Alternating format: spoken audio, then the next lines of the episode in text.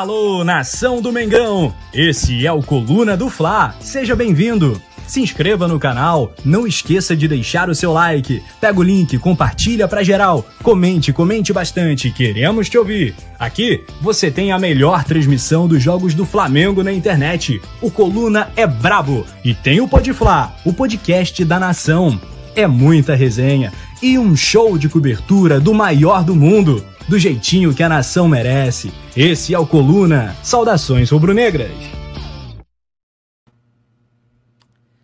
Estamos começando então mais um Podfla, um Podfla especial, é o número 19, Poeta Túlio, é isso? 19, né? O número 19. Então, boa noite, né? Que a gente tá ao vivão aqui. Boa noite, Nação Rubro-Negra, amigos do Coluna, Simon Ledo e o nosso vice-presidente de futebol. Ó, eu estou, sabe há quanto tempo tentando Ah. conversar com ele? Diga.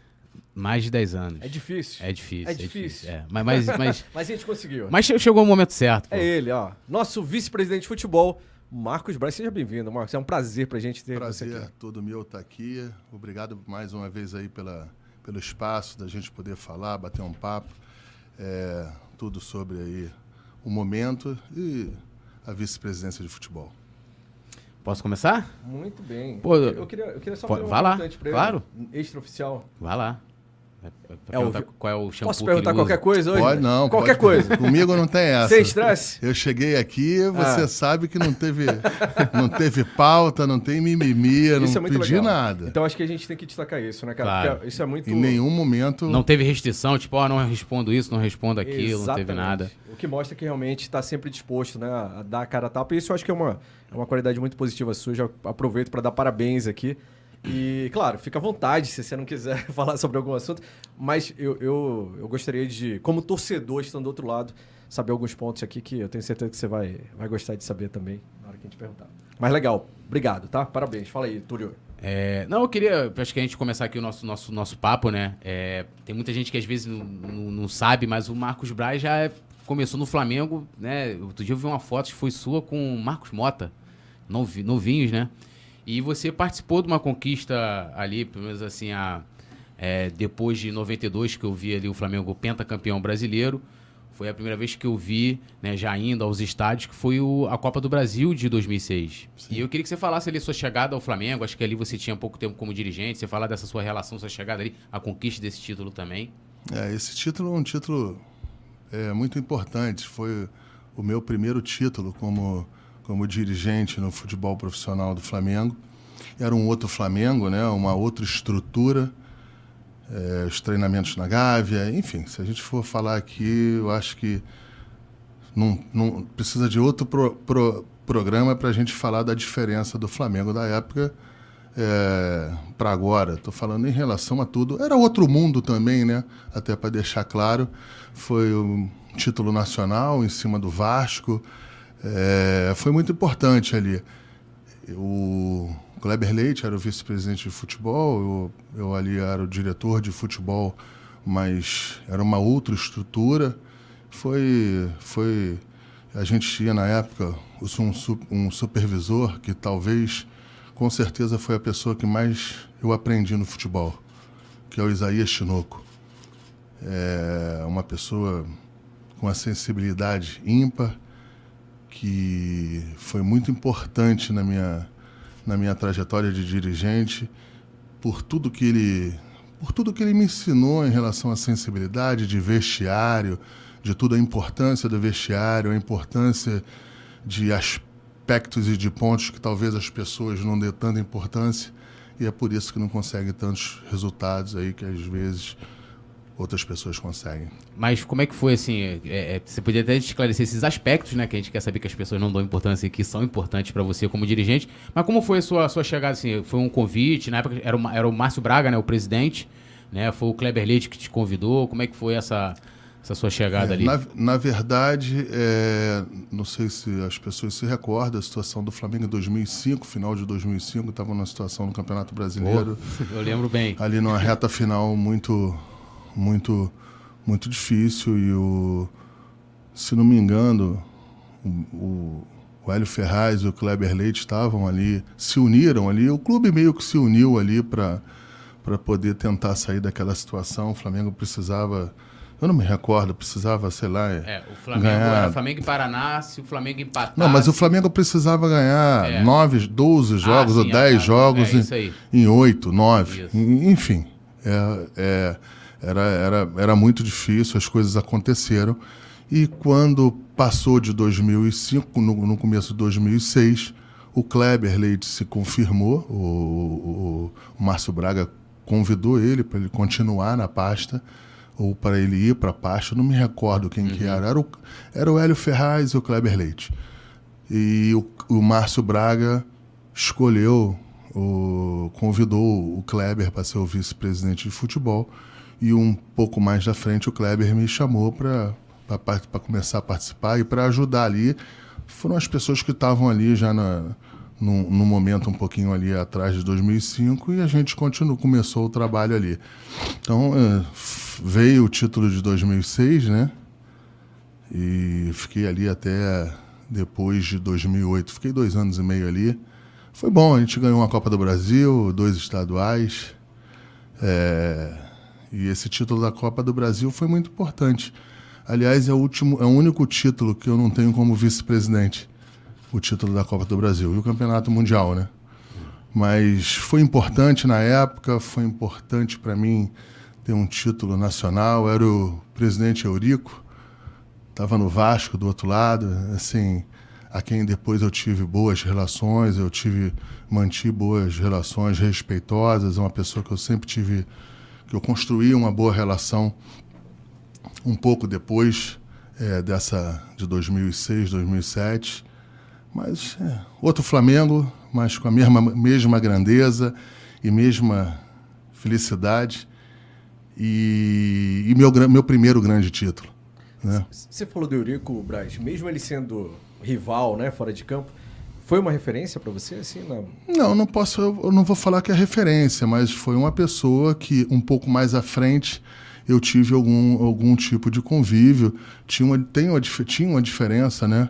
É, grande de idade, Sim. mas sempre me, sempre me tratou com respeito, sempre me tratou com, com carinho. É, eu tenho relação com um dos filhos, com os dois filhos, eu tenho boa relação mais com um, até não vejo há muito tempo.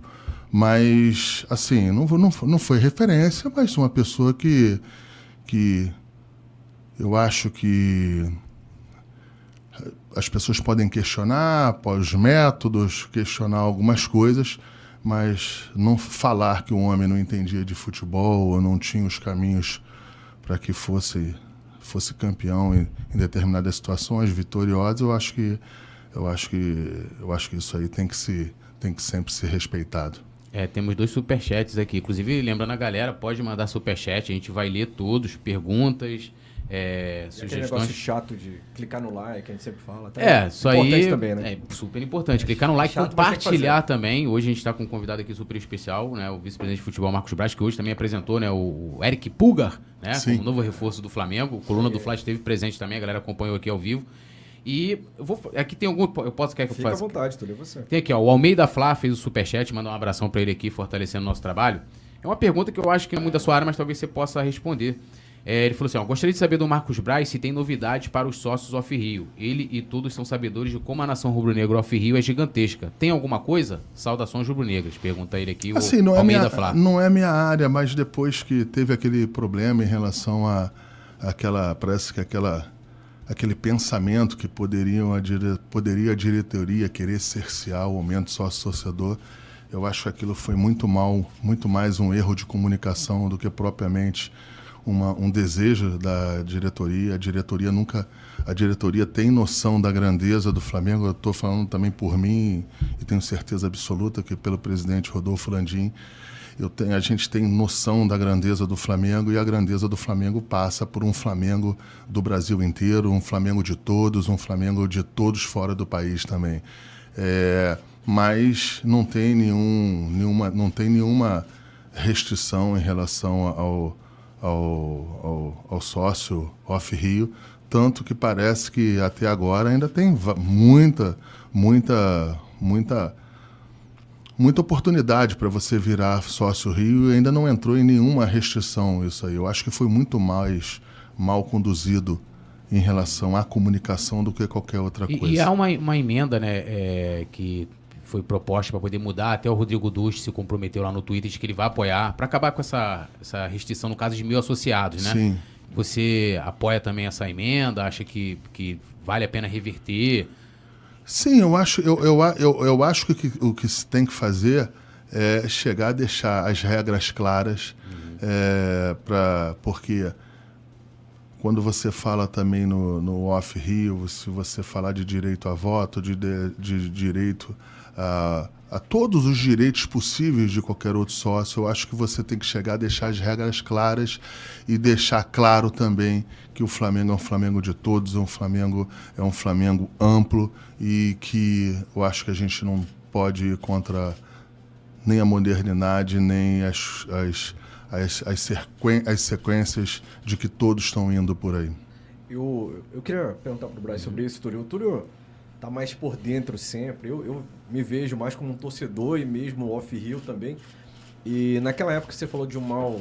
Talvez a comunicação não tenha sido bem feita, né? Realmente, porque era algo para ser positivo, né? Que não era estatutário e virou, não, não foi Sim, só para deixar claro aqui que eu não estou falando da comunicação, eu estou falando do. Da, Ah, do- não, sim, não- do- não o sim, departamento de comunicação. Sim, mas como a gente está aqui ao vivo, Sim, sim.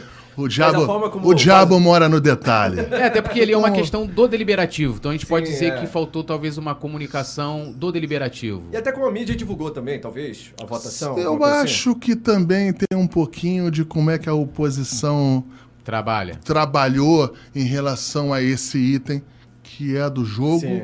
é da é, é da é do é do é do jogo, entendeu? Acho que a gente deveria ter sido um pouco mais contundente, um pouco mais claro Sim. em relação ao que, que se estava falando, ao que, que se estava pretendendo, que nunca foi nenhum tipo de restrição é, a nenhum tipo de sócio, nenhum tipo de sócio torcedor. Eu confesso que eu fiquei na época também, inicialmente achando que era só pela restrição em si, mas não. Aí o Túlio mesmo me explicou, não, peraí, mas é. Estão formalizando algo que era informal, né? Tão- Sim. tá- É, é, esse- Mas aquela votação de mil poderia também não ser mil, né? Sim. Foi aí a falha, sim. talvez, né, Marcos? Talvez sim, mas eu vou deixar. eu- Você me, me levantou um ponto que é importante. Nesses anos todos de sócio torcedor, em nenhum momento se enfrentou esse, esse, esse debate e se colocou esse debate para deixar ele dentro do estatuto, dentro, é, dentro, da, dentro da regulamentação, vamos dizer Sim. assim. E foi feito, o intuito foi feito para isso, para regulamentar, para você deixar a situação mais clara. Eu acho que o intuito da diretoria eh, foi isso, não da diretoria, até porque era, é uma emenda do Conselho eh, de- Deliberativo. Mas, enfim, eu acho que passou, eu acho que também as pessoas analisando viram que não tinha eh, ficou- nenhuma maldade em relação a- às Você, restrições. você votou a favor ou contra? Eu votei junto com, junto com a diretoria. Eu votei contra. Entende que era positivo, então. Sim. É, porque a grande polêmica, na verdade, é, dentro disso aí, é porque aí tem outros porquês que a gente até falou muito com o Ricardo Hinrichsen, que trabalhou com você também no Flamengo. Sim. É, que era a questão da limitação, até porque pegaram uma proposta que foi até do grupo dele e houve uma modificação ali, mas Sim. né, eu acho que tirando essa restrição aí, acho que acaba essa. Sim, acaba essa polêmica, Essa polêmica, e é. acaba e você deixa isso de uma forma clara aí. E, e, e assim, e é o que eu te falo, hoje parece que são 300. Essa trava, né? Vamos dizer assim, ela está em mil. Ou melhor, hoje não tem nenhuma pessoa que gostaria de ser sócio-torcedor que está deixando de ser. Isso é importante Que era, era falar. contribuinte off-rio, né? Sim. É o sim, sim. Eu- Mas eu vamos lá. Sim, mas é o que eu estou te falando.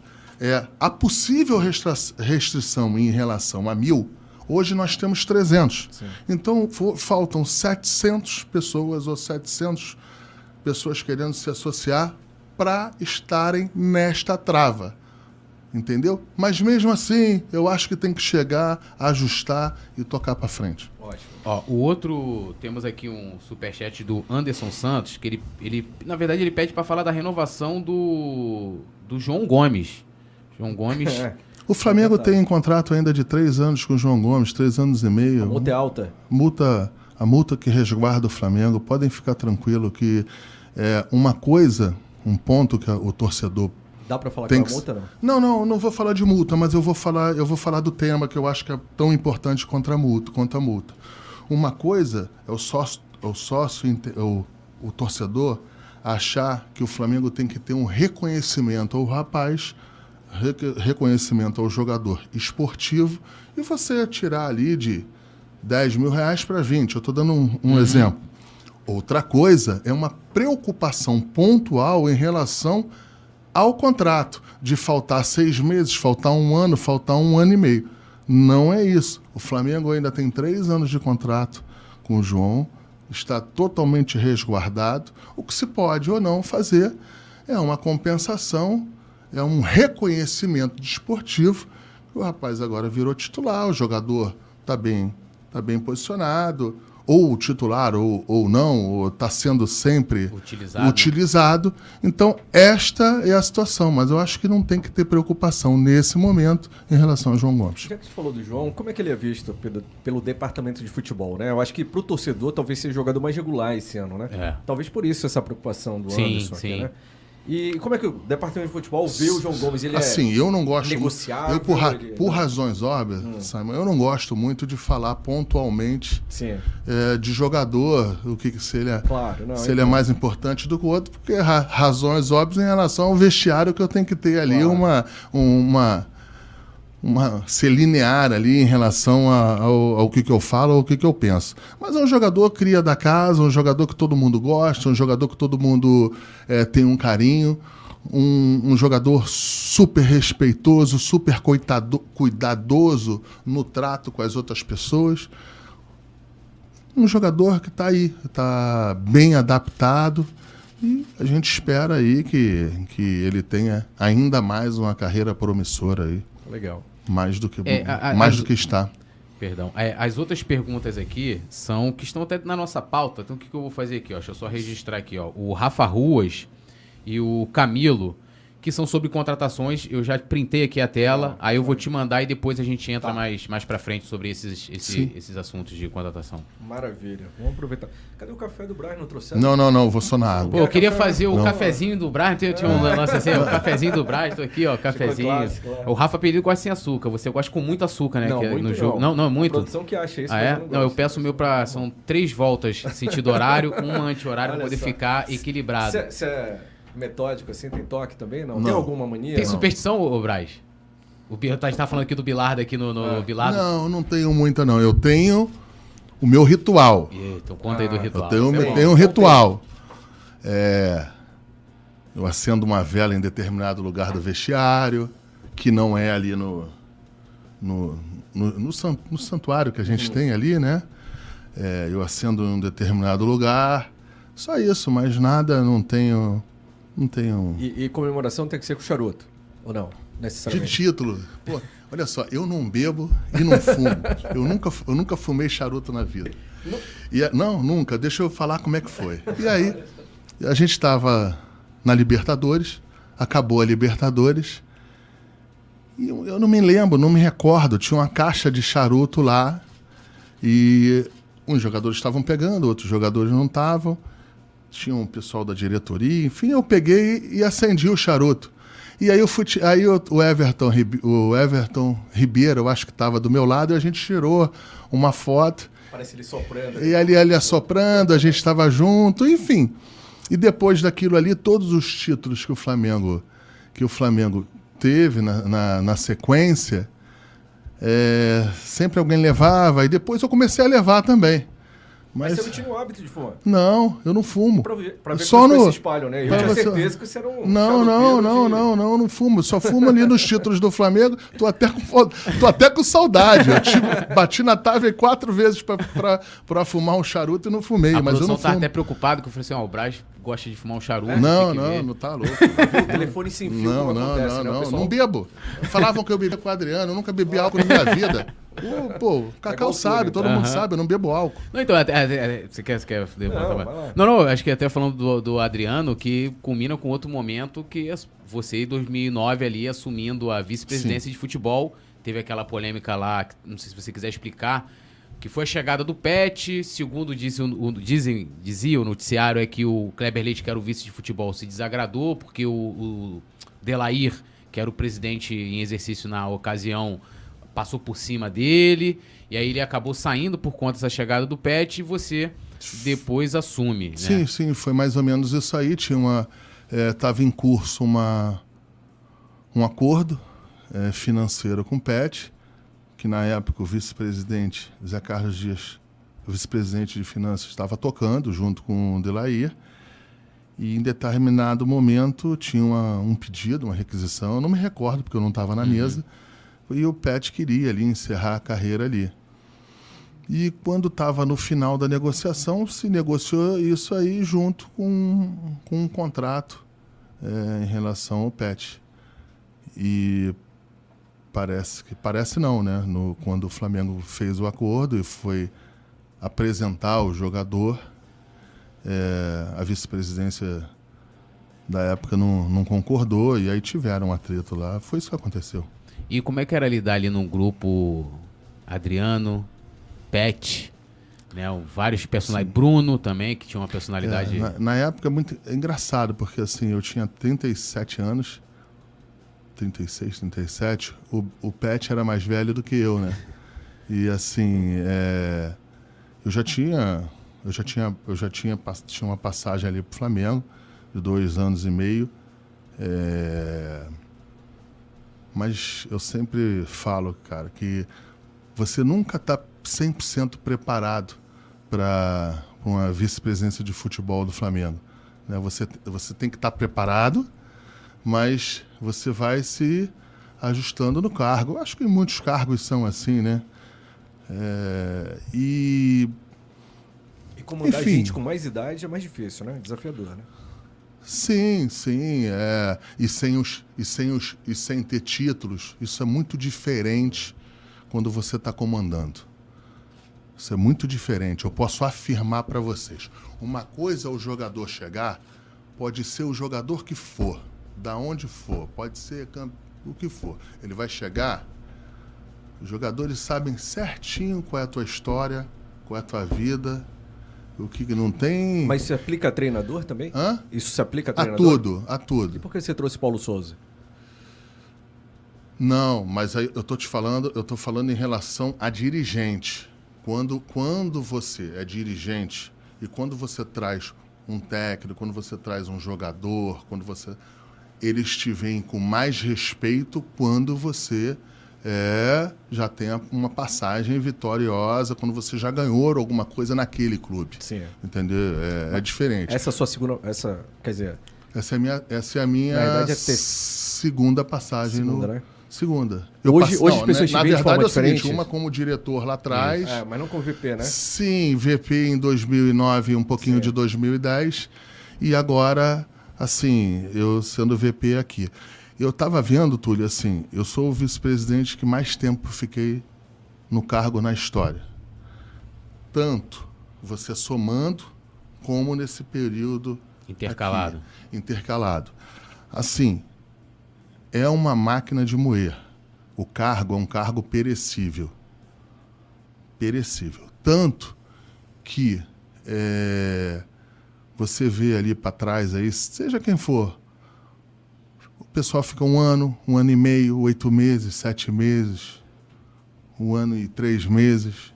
Entendeu? Então, assim, é muita pressão, é, muita, é muito desgaste político, né? Num clube em que, como o Flamengo, que é intenso, que tem uma fervura um pouco acima da média de outros clubes, até pela grandeza do Flamengo, você tem, você é uma máquina de moer.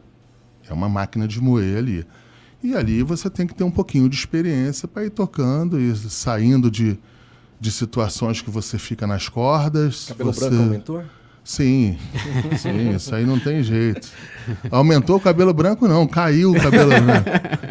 Entendeu? Então, assim, mas é isso. É, é máquina de moer. Um ponto, assim, que as pessoas. Até aqui, que você, mesmo o programa vai sendo ao vivo, com o passar de tempo, você vai abaixando a guarda.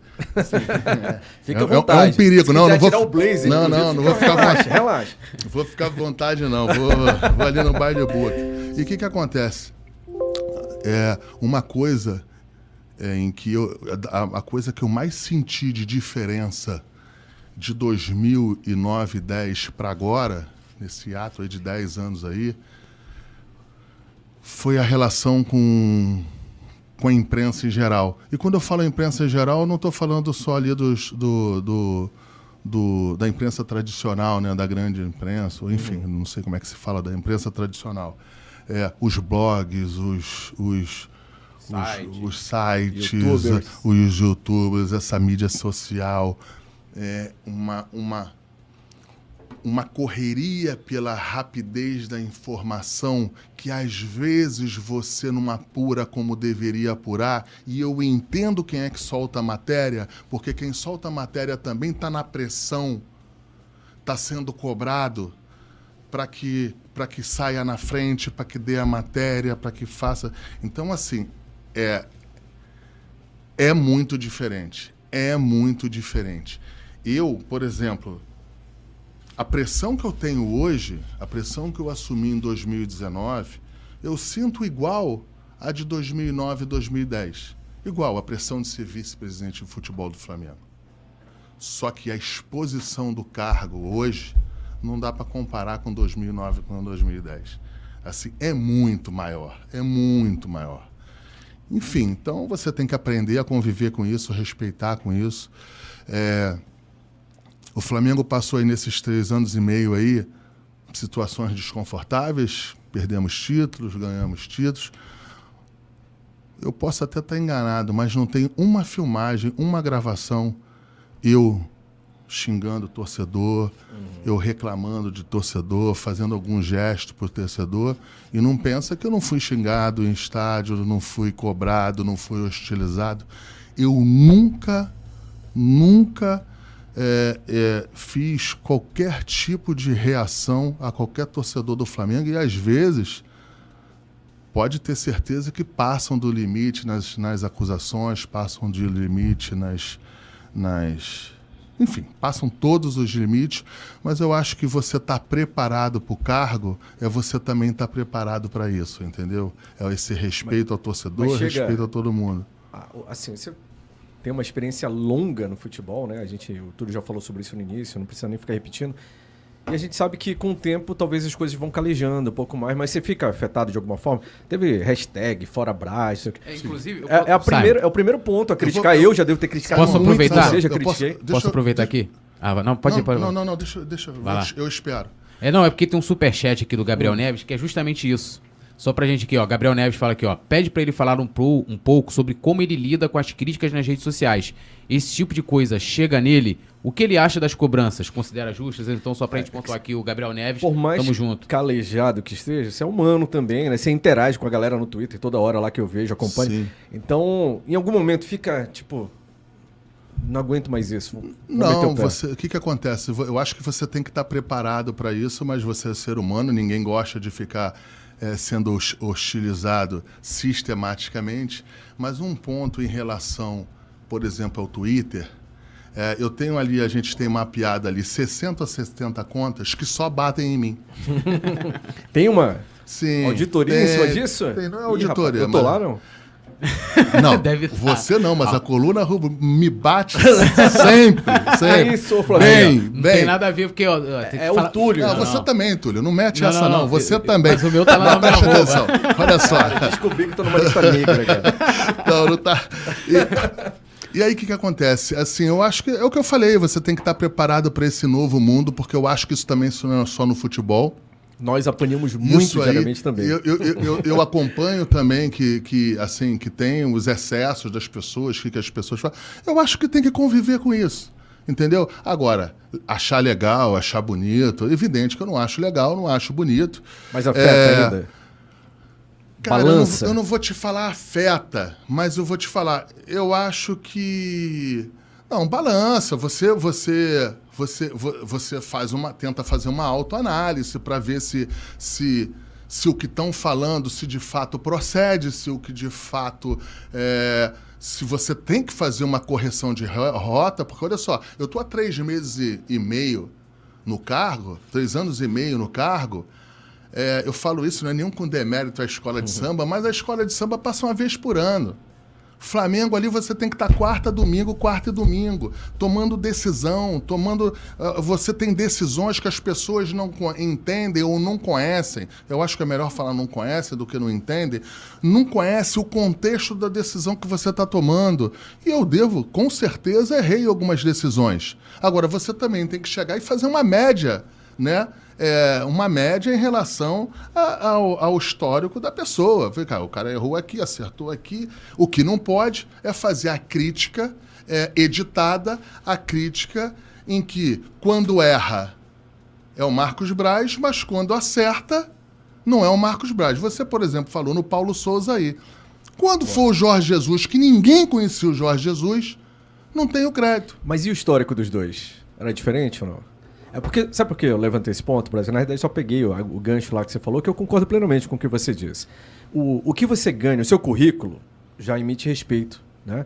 Hoje, como vice-presidente que ganhou tudo que disputou praticamente no Flamengo, as pessoas te enxergam de uma forma diferente lá de 2009, talvez antes do primeiro título tal. Sim, 2009 teve sorte. Sim. Aí é. agora teve o Jorge. Aí depois. Eu, o... Mas e o treinador? Isso não, é, isso não é contado na hora do treinador? Sim, porque qual era o título de expressão do Paulo Souza? Olha só, o, eu, assim, eu tenho que falar um pouquinho de mim, porque assim, o programa também é, me, dá, me dá essa oportunidade de Sim. eu falar. Eu, eu, eu disputei quatro. Eu, eu disputei quatro campeonatos brasileiros como vice-presidente. Ganhei três e fiquei em um em segundo lugar. Desses três que eu ganhei, eu ganhei com três técnicos com três comissões técnicas diferentes. Eu ganhei com o Andrade, ganhei com o Rogério Ceni e ganhei com o Jorge Jesus. Então tem que ter algum trabalho aí. Não pode ser é, é só sorte. Eu ganhei em, em, quatro campeonatos brasileiros, chegamos três, volto a dizer, três ganhamos e um a gente chegou em segundo lugar. Claro. Então, assim, são números que também eu acho que eu acho que é justo em algum momento dar algum, algum crédito em alguma, alguma, em alguma situação, só isso. Agora, mais uma vez, eu entendo as críticas e um ponto assim: todos os títulos que eu conquistei no Flamengo como vice-presidente, nenhum eu comemorei, nenhum eu comemorei como deveria ter comemorado. Nenhum título que eu ganhei eu comemorei como os que eu comemorei, que eu comemorei como torcedor. Não tem essa dúvida. Você sabe por quê? Não é hoje, não, desde que eu entrei. Quando o Flamengo ganha um jogo, eu fico mais aliviado do que feliz. Você fica aliviado naquele momento, já está pensando no outro, já está vendo como é que está o vestiário, está vendo se alguém se machucou, talvez se teve algum problema entre um jogador e outro, se teve algum. Então, assim, é sistêmico essa essa, essa, é sistêmico no dia, no dia a dia, já já já já estou falando que é sistêmico, em relação a essa atenção, essa, esse nível de, de, de, de tensão que você fica, entendeu? Então eu sempre brinco e falo, olha, eu não, eu não fico feliz com a vitória, eu fico aliviado com a vitória. Entendeu? Então as pessoas às vezes não entendem isso, mas é por isso, porque eu já estou ali no vestiário ali, já estou pensando no próximo jogo. Acabou os 90 minutos ali, Acabou os 90 minutos, o Flamengo ganhou o jogo. Aquele jogo já não valeu de porra nenhuma para mim. Eu já estou pensando no próximo. Aquele ali eu já ganhei. Quando perde, pô, você está torcendo para o outro jogo vir para você se recuperar, mas eu estou falando nas vitórias. Sim. Você já está preocupado numa outra, num outro negócio. E é assim que tem que ser. Claro. E é assim que ser. E talvez por isso aí, nessa cobrança, é, nessa, nessa, nessa, nessa, nessa, nessa situação de alta tensão, é que algumas pessoas trabalham em melhor melhor situação e outras em, em pior. Eu, por exemplo, eu, eu tento ser o mais equilibrado possível. É, por exemplo, nessa fase agora aí, fase maravilhosa, mas a gente não ganhou porra nenhuma.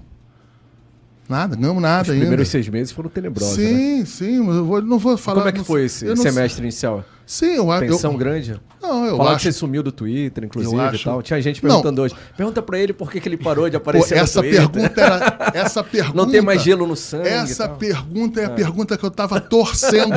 eu vim do ninho aqui até aqui para você torcer. Sabe por que, que eu, Sabe é. por que, que a gente sai do Twitter? Porque exatamente quando o Flamengo começa a ganhar, Eles também saem do Twitter. Eles correm. E eu tenho os 60. É que eu Olha não só. vou falar um ou outro, mas eu tenho os 60. Bom, então eu tô fora dessa lista, porque eu- não, eu continuo não tô- nunca falei que vo- você que se colocou na lista. Você que se Você colocou é o na número lista. 61. Então, o que que- o que que- então, a mesma maneira deles, o Flamengo começa a bater na rede, eles vão ficando quietinho. Em, oito, em 15 linhas eles vão para meia, meia linha. É igual, chumbo trocado não dói. Agora, quando é uma crítica construtiva, uma crítica que o, de, um- de um, de um torcedor ali é, que está que tá dando o seu ponto de vista, eu acho que. te- acho não. Qualquer dirigente que, tenha, que, tá no meu, que esteja no meu lugar tem que respeitar sempre, tem que chegar, é, analisar sempre, fazer uma autoanálise ou autocrítica para que você possa ter uma mudança de correção de rota. Entendeu? Então, assim, é, me estendendo mais um pouco aí, vamos falar um pouquinho dessa janela agora aí. Boa. Que aí eu não vou falar de janela. Eu vou, eu- ah, como é que começou a janela aqui? A, a- a- janela começou, não começou com o jogador, a janela começou com o treinador. A janela do Flamengo agora começou com o treinador. Depois que a gente contratou, a gente contratou o treinador, a gente foi pro Everton Cebolinha. Saiu do Everton Cebolinha pro Vital. Saiu do Vidal pro, pro, pro Eric. Saiu do Eric pro, Varela. pro Varela. Todos os Varela jogadores. agora? Varela Varela agora cá. Tu- É isso? todos os jogadores, todos os jogadores de nível de suas seleções. Né? O Vidal, eu acho que a gente pega e tira. Não sei se vai jogar muito, não sei se vai jogar pouco, mas é um astro. Você tem ali o Everton Cebolinha, que perdeu um pouco espaço em relação à seleção brasileira, talvez pela. Talvez ali um pouco em função do- da situação do Benfica.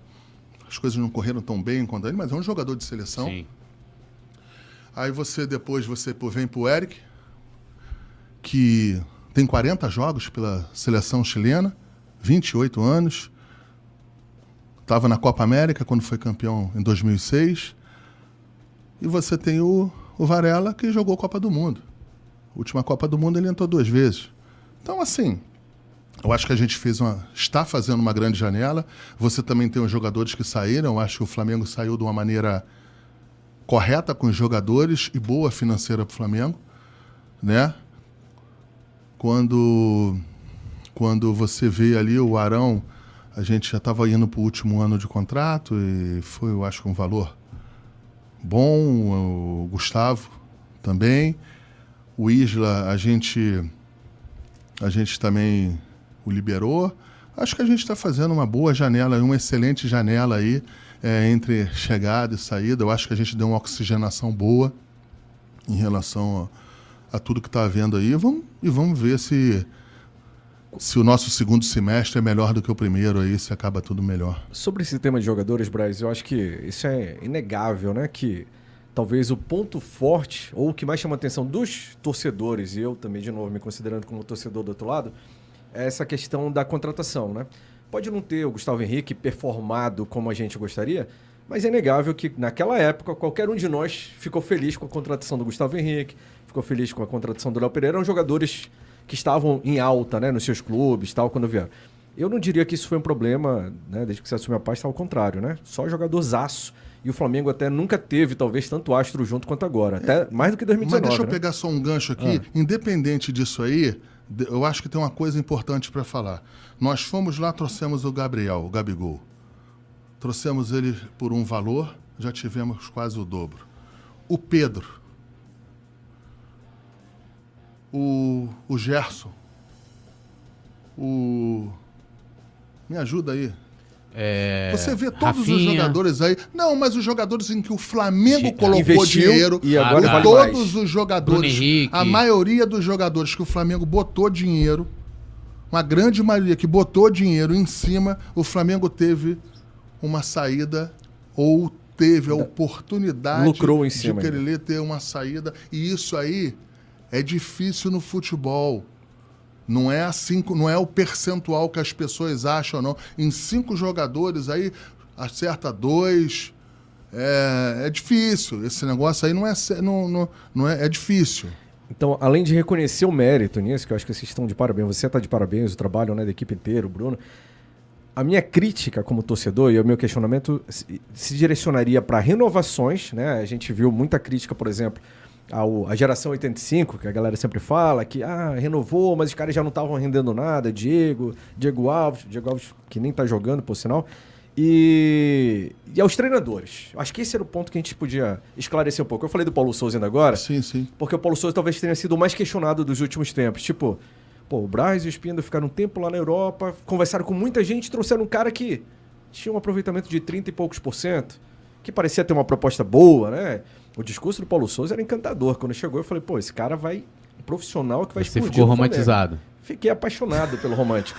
Dois meses depois eu tava homem- o homem frustrado, decepcionado, aquele iludido pela Então, você morena, viu, sabe né? assim? Qualquer meias palavras, qualquer meias palavras você conquista o Simon. Mas aí quando a gente olhava o histórico do Paulo Souza, tipo, o que que levou à contratação do Paulo Souza? Fala aí, Branch, por quê? Por que ele? Não, porque a gente, a gente entendia que ele, ele teve uma. Eu discordo em relação aos números do, da Fiorentina, por exemplo.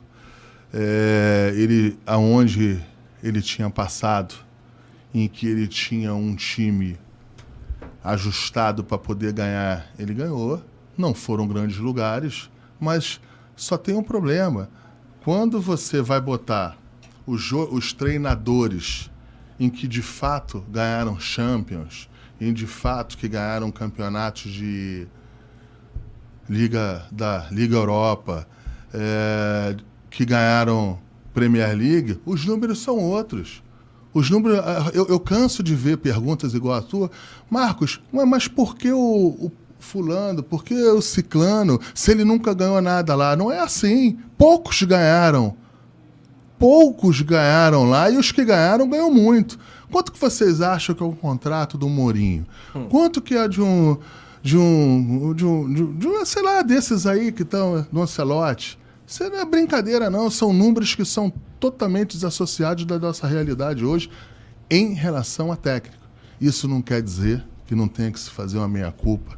Isso não quer dizer que não se errou em trazer o o, Paulo o, Souza. o Paulo Souza, eu não estou falando nada disso. O que eu estou falando é que se erra também e na hora do acerto é muito mimimi para ter um reconhecimento. Jorge ele- Jesus, ele tá ninguém conhecia o? Jorge Jesus no Brasil. É E quem trouxe o Jorge Se Jesus? Não você quiser- foi o É, que foi o Pelaipe. Pelaipe, pois Mas é. o Pelaipe, pergu- o Pelaipe sabe quem é que trouxe. O Pelaipe sabe quem é que trouxe. Eu não, eu não quero. Faz melhor, tem que perguntar pro Jorge. O melhor é para perguntar pro Jorge. O, o Pelaipe Aliás, falou, ele já que fa- não foi? Ele falou? Sim, pergunta pro Jorge. Pergunta pro Jorge. Ninguém conhecia, ninguém Ele conhecia negociando ele. com o Atlético Mineiro aqui ninguém no Brasil, conhecia né? ele. Ninguém conhecia ele. Ninguém conhecia o Jorge aqui, gente. Mas a carreira era positiva Sim, do Jorge sim, Jesus. né? É uma carreira. Eu sou português. Eu tenho dupla nacionalidade. Ah, legal. Eu, conhe- eu conhe- conheço bem o, o mercado lá, o futebol lá. E o Jorge achava que poderia ser uma, um acerto. A gente foi, contratou o Jorge. Eu fiquei um mês e meio aqui apanhando dia, tarde e noite. É que, é que esquecem. é, é- é dia, tarde e noite. O Jorge, quando chegou, sabe? O Flamengo estava. O Brasil estava indo para a Copa América. Teve um 30 dias ali, Foi. 40 ali. Ele treinou. Ele fez o treinamento ali, mas quando começou a jogar, a gente perdeu pro Emelec. Ele botou o Rafinha na frente do Rodinei. A gente jogou contra o Bahia, tomou de 3 a 0 no primeiro tempo. E depois as co- jogamos com o Atlético Mineiro, at- perdão, Atlético Paranaense. Perdemos a nas oitavas, Foi. nas oitavas. Aqui era que eu era inventor, que eu sou um louco, um irresponsável. Aí depois muda. Mas assim, é do jogo, é do game, isso aí, vambora. Foi o maior Vida que acerto segue. da gestão? Da sua gestão, Jorge Jesus? Eu acho que foi um, um- um grande acerto. Eu acho que foi, foi um grande acerto. E o Paulo Souza foi o maior erro? Ou não? Não, eu acho que. Eu acho que. Eu não vou falar. Eu, Simon, eu não vou falar em público. Sem querer ser antiético, Eu não claro, vou né? falar em público o que eu não falei para ele. Né? Eu acho que a gente. Se eu tivesse falado para ele, eu poderia falar algumas coisas em público aqui. Como eu não falei para ele, como Legal. eu fiquei quieto, eu vou ficar quieto agora também. E, e como caiu aquela declaração do empresário dele? Tá voando igual sapo lá. Não, aquela- isso a aí- torcida comprou aquela briga lá. Foi, foi feio. Foi, isso foi antiético, né? Eu não faria isso. Aí agora ele é o empresário do Santos. Vamos supor que precisa renovar o contrato do Santos. Como é que faz? Pois é. Acho que desnecessário, acho que. Não agiu de forma profissional, né? Sim, Ficou também, magoadinho no coração. também- é, é, entendeu? Mas assim, eu não vou, eu não vou, eu não já, vou. já que você tá falando do Jorge Vida Jesus, que segue. e aquele. Tem, tem umas coisas que não ficaram muito claras pra torcida também com relação a essa negociação. Da mesma época do Paulo Souza, quando você foi pra Portugal, é, você falou que tentou o Jorge Jesus, o Jorge Jesus pediu um tempo, falou, ó. Tentei dia não, eu fui pra lá, eu fui pra lá. E depois ele vem eu, e diz que eu- não eu- foi. não teve Ah, irmão, isso. eu fui pra lá. Eu fui pra lá, eu peguei o avião pra lá. Autorizado pra ir pra lá. Eu não sou criança e muito menos burro. Mas era pelo Jorge Jesus. Lógico. Só que, só que, eu com experiência e com, e com um pouco de. Um pouco de. Sabendo como é que, como é, que é, como é que são as coisas em Portugal, a gente chegou e a gente entendia que deveria trazer um técnico português, mas claro que a preferência seria o Jorge Jesus. E o que, que aconteceu? Simon, quando a gente perdeu, quando a gente perdeu a final da Libertadores, logo depois era a eleição no Flamengo. Se não me engano, era uma semana depois Isso. a eleição no Flamengo. E eu iria logo depois para viajar. Eu não achava ético e correto, mesmo sendo sabedor que as vantagens do Landim eram enormes. Eu achava que eu só deveria contratar um novo técnico se o Landim ganhasse, Confirmasse a vitória. confirmasse a vitória, porque e se o outro ganhasse lá? Ia manter o mesmo técnico que eu trouxe? Então, assim, eu tive o cuidado de, nesta, nesse gap aí de 10 dias, construir as coisas que eu deveria construir em Portugal. Olha, não estou indo amanhã, nem depois de amanhã, eu vou deixar a eleição passar, porque eu acho que deve ser dessa maneira. O presidente Landim confirmou a vitória, me confirmou no cargo, porque poderia, como é que eu, como é que eu vou eu poderia, o Landim poderia, o presidente Landim poderia ter outro entendimento para a pasta. Quem manda é ele, o eleito é ele. Eu tinha, e, e eu iria saber respeitar isso aí. E aí, o presidente Landim me confirma na pasta. Quando eu viajo para Portugal, a gente viaja. Eu não poderia viajar ali só na direção do Jorge. A gente fez um ou dois contatos, chegamos em Mas ele era Portugal. plano A. Sim. O- Ele era o plano A, como ele era o plano A para voltar. Como o Flamengo era o plano A dele. Só que quando a gente chegou lá, e aí, essa é a situação que eu fico chateado com algumas pessoas, e aí é com vocês também, com todo mundo que faz a cobertura do Flamengo e não, re- não relevam isso. Eu tive com o Jorge e o Jorge estava suspenso de um jogo contra o Porto. Isso em dezembro do ano passado. Sim, sim. Ele estava suspenso de um jogo contra o Porto. Só que não era o campeonato português, era como se fosse a nossa Copa do Brasil, é a Copa de Portugal. E lá, no regulamento, o técnico tem que dar uma entrevista um dia antes para esse jogo. Como na Libertadores É, aqui. fazer a tem uma- promoção da partida. Para fazer uma entrevista obrigatória. Como Jorge Jesus estava suspenso, quem deu a entrevista foi o João de Deus Isso. para falar do jogo. Ele abre a entrevista falando o seguinte: Olha, tem uns noticiários que uns amigos nossos do Brasil estão aqui e que o Jorge encontrou ele. Isso de fato é verdade, mas encontrou só para recordarmos, mais ou menos isso. Mas o nosso objetivo é continuar no Benfica. O nosso objetivo é ficar no Benfica. O nosso objetivo é cumprir o contrato com o Benfica. Isso. E logo depois sai uma nota oficial do Benfica a quatro mãos, em que ratifica tudo isso. Como é que eu ia ficar esperando? Se os, pra, Mas o que ele falou pra você, o Jorge Jesus? Que ele queria? o, o Jorge falou para mim, o Jorge falou para mim que queria, mas que eu tinha que esperar mais um pouco. Mas esperar até quando? Esperar até quando? Passou um jogo, passou outro jogo. No meio disso aí tem o que, o que eu acabei de relatar. Chega uma hora que eu tinha que decidir. Você sabe quando é que o Flamengo se apresentava? Dia 6 de janeiro. Vamos supor que chegasse.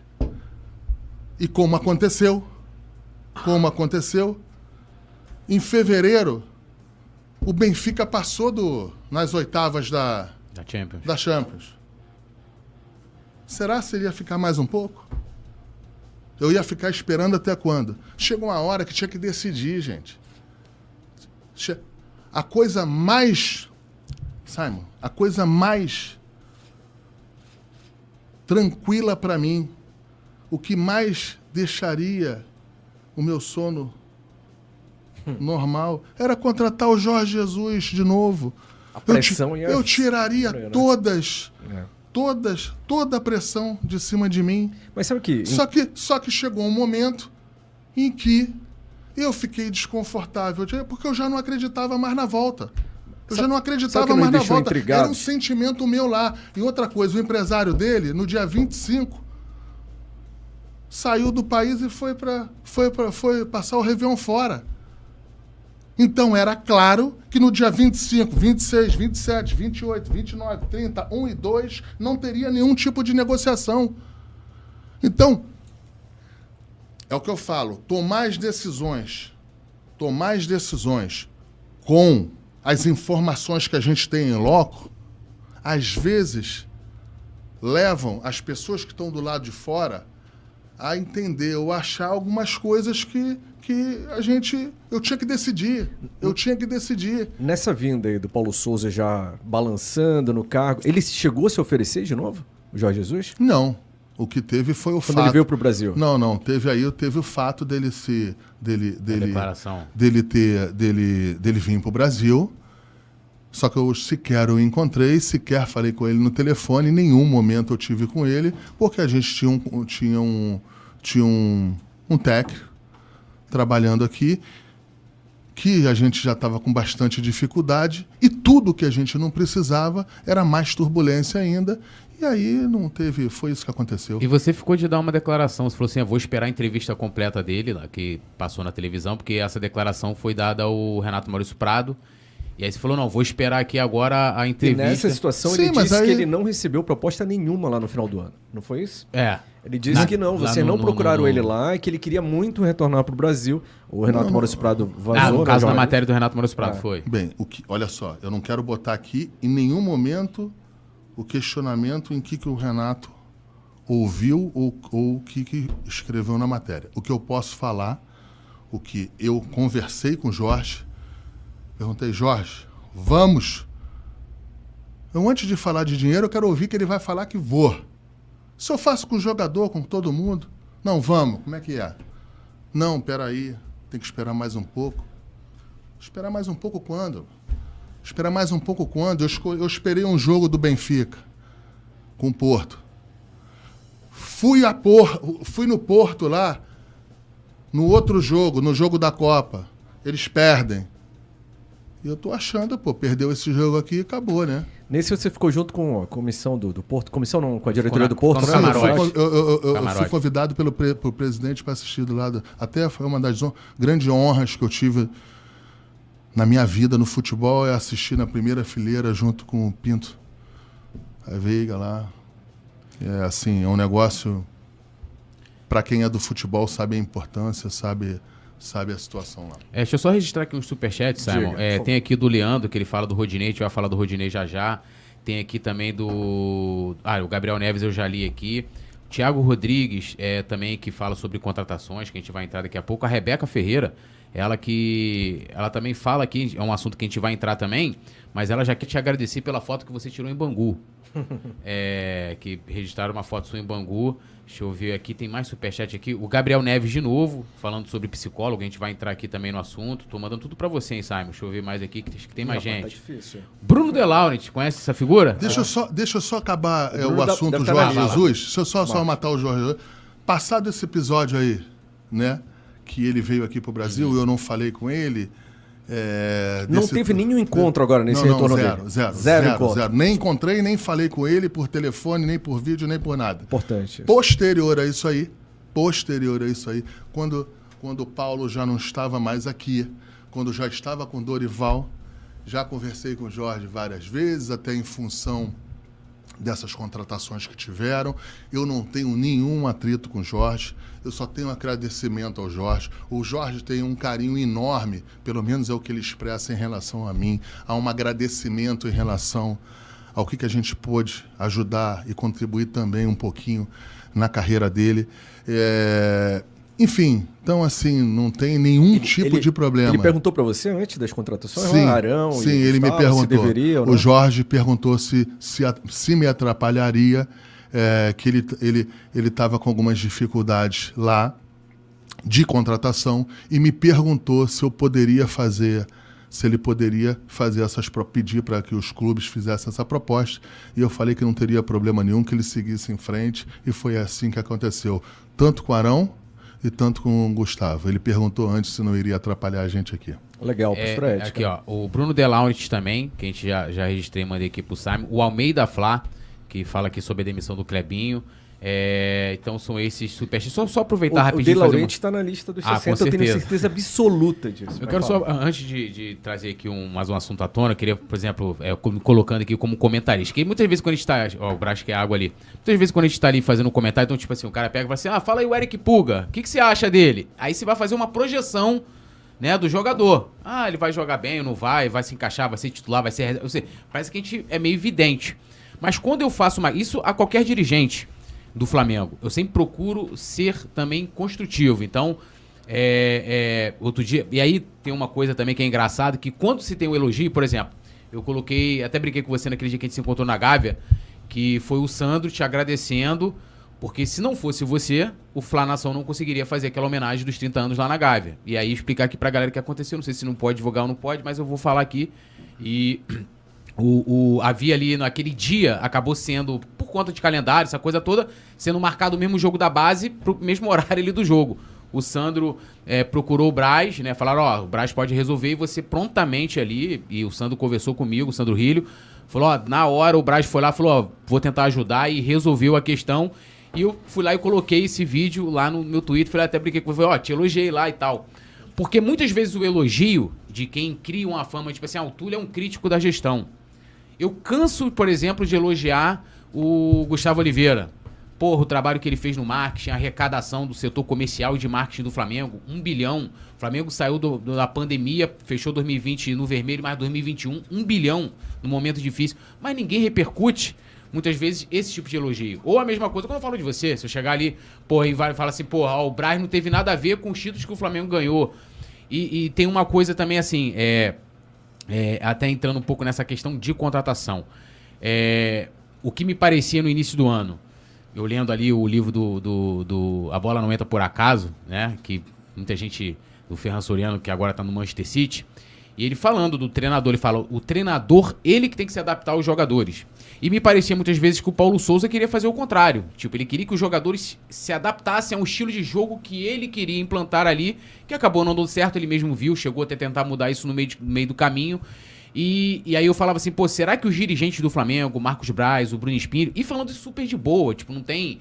é, é, até quando a gente gravou ali no dia da eleição, eu falei, pô, você é um cara que tava aqui no título mais importante que eu vi como torcedor na arquibancada. Então não tem problema nenhum de falar isso, assim como o Landim foi o presidente dos maiores títulos que eu vi do Flamengo. É, eu falei, pô, será que eles têm a capacidade de analisar, tipo, o momento de demitir o Paulo Souza, é, ou o momento de quem vai trazer. É, o próprio Santos, eu falei, pô, olha, eu não tenho muita confiança, porque como eu te falei, muitas vezes você tá ali também no- na questão da dividende, né? É, e aí, eu queria que você até explicasse aqui pra gente, né? Por que vocês, é, assim, quando que foi que vocês analisaram, e aí é um acerto, inclusive, a vinda do Dorival, que eu tinha muito pé atrás, você falou assim, ó, o Dorival é o cara que tem condição de substituir o Paulo Souza e de levar né, o Flamengo no restante da temporada. E até quiser falar se. Ah, porque saiu no noticiário já conversas de renovação com o Dorival. Não, não tem nada em relação à, à renovação do, do Dorival. Aliás, eu comecei a ouvir esse assunto hoje nas entrevistas na, na coletiva em que eu fui arguído. É, ele volta fazendo um grande trabalho, a gente está ba bastante feliz com ele. Mas na hora certa, na hora adequada, a gente vai chegar e vai conversar do, do que tem que conversar com ele. Não tô, a relação com, com o Dorival é, a- é a melhor possível. Não tem, não tem isso não. E, É, co- e como é que funciona esse dia a dia lá no. Paulo Souza, assim, você falou da Cismou com o pressão. Paulo Souza. É, né? porque foi esse trauma de seis meses, É. Já- mas Seis, seis meses. É. Flavinho, peguei o Flavinho chorando em Santa Catarina lá uma vez por causa do Paulo Souza. O Flavinho também chega e, me- e me dá, até ele me dá porrada. chega. Quatro, cinco meses. Lá pelo quarto, quinto mês, o trabalho não tá andando, né? Ele mesmo reconhecia isso, pelo jeito, né? E... Mas É, aí, como é só que era a só cobrança que- no dia a dia só lá? que é o seguinte. Você chegava e falava, só pô, Paulo, muda só esse que- negócio só que aí, é Paulo. Sim, mas às vezes. Ou não, deixa ele correr livre à vontade. Não, você vai tentando mandar mensagens, você vai tentando fazer ajustes. Só, só que as coisas, às vezes, não andam. Não correm bem. E quando você detecta isso, depois que você detecta isso, ou quando você detectar isso, tem um segundo momento. Quando é que, tem a... quando é que vai ser a troca? Como vai ser a troca? Para quem vai ser a troca? Então você tem que estar de uma maneira segura nessa, nesse triângulo de como, quando e quem. Quando você tem isso ajustado, você, você bota em curso. Foi isso que aconteceu. E a escolha pelo Dorival Júnior, já, já se pensava né, nessa possível Quando a, gente, quando a gente entendeu que deveria trocar, é, a gente, o Dorival, eles, eu sempre tive, à vontade para falar isso porque tem, tem uma desgraça de um programa aí que o nego vai lá no Twitter que o cara botou há muito tempo, toda hora, toda hora, bota um em Twitter, até que não tem muito não, busca um Twitter meu lá. E tem um Twitter meu de 2012 elogiando o Dorival e falando que pior que tá não fica e com o Dorival com certeza vai melhorar. E Acho foi o que que aconteceu. Foi de 2012, então eu sempre tive uma, eu sempre gostei do trabalho do, do Dorival. Eu acho que ele teve uma boa passagem da última vez que ele teve aqui. E por que saiu em 2018, então? Ele fez uma grande passagem em 12 Porque jogos. a vida é ali, né? como ela é, tinha nova gestão, a gente preferiu tirar, trocar. É, o Cuca foi considerado em algum momento para ser contratado pelo Flamengo?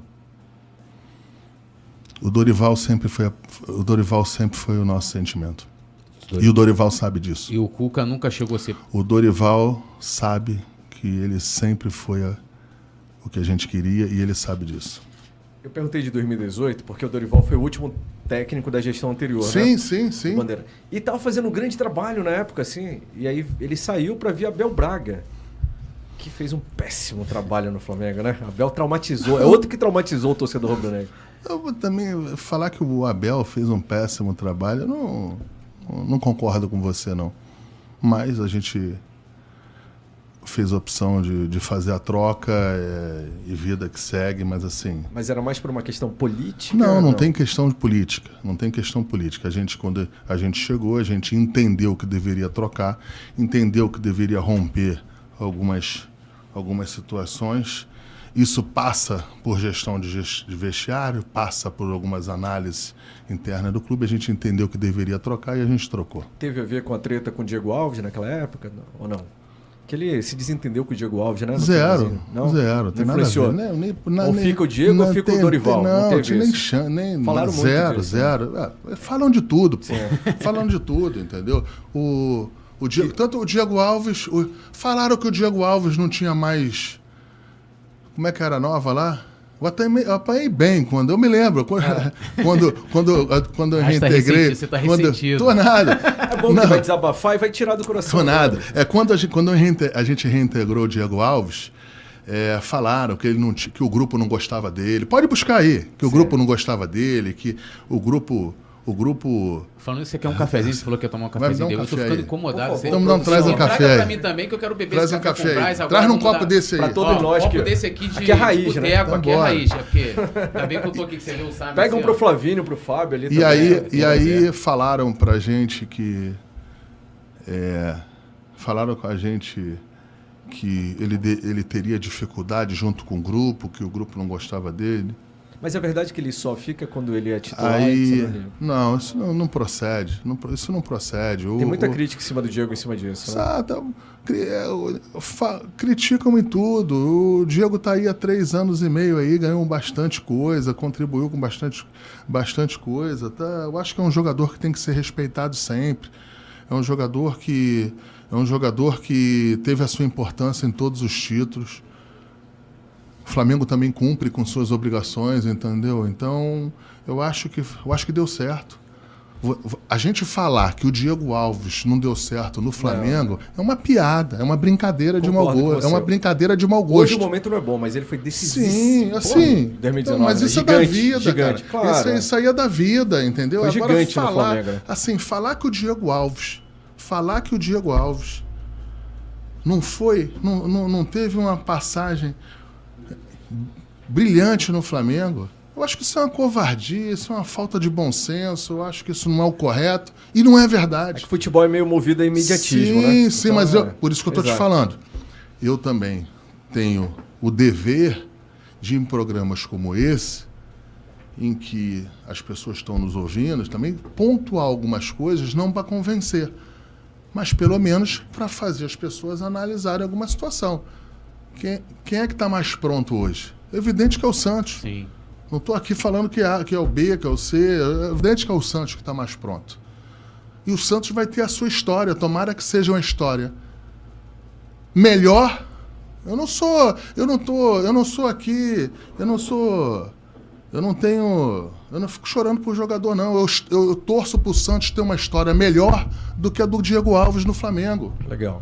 mas muito melhor. Agora, Eu queria a perguntar gente uma tem que respeitar o passado Já que a também. gente está falando em Diego, e aí, inevitavelmente, a gente lembra do Ribas, também que é da mesma época, né? Também teve uma história muito importante no Flamengo e que agora está no final. É outro que também é perseguido nas redes sociais. Eu sempre falo, o Diego hoje realmente não tem condições mais de jogar, ele está no final da carreira, mas foi importantíssimo também no Flamengo quando veio. O, o Diego teve algum tipo de punição por aquela atitude lá no Ninho, quando atacou o repórter, falou, é, não sei o quê, meio Não, mas eu conversei com ele, pessoalmente, eu e ele. Mas não teve punição. Mas eu conversei com ele, não passou batido, não. Como Eu é que foi a eu- receptividade dele nessa conversa aí? sempre é boa a minha com os jogadores. Sempre, sempre é boa porque eu sei fazer. Eles respeitam? Porque são personalidades diferentes, né, Marcos? Cada um tem um jeito, Sim, né? não. O que, o que que é desrespeitar pra você? A atitude, você percebe que eles correspondem àquilo que você pede? Sempre. Sim, uma coisa é o cara baixar a cabeça quando você fala, né?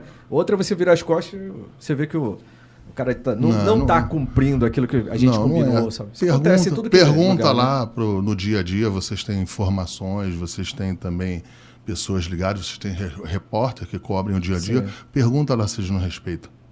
É, eu tenho aqui uma, um pedido do Igor Neves, que é o nosso. Até porque eu respeito muito eles. Sim, Eu respeito muito eles. nosso editor-chefe do. Editor-chefe. Não, primeiro ele faz um pedido pra você mandar um salve é, pro grupo Eterno Luizinho.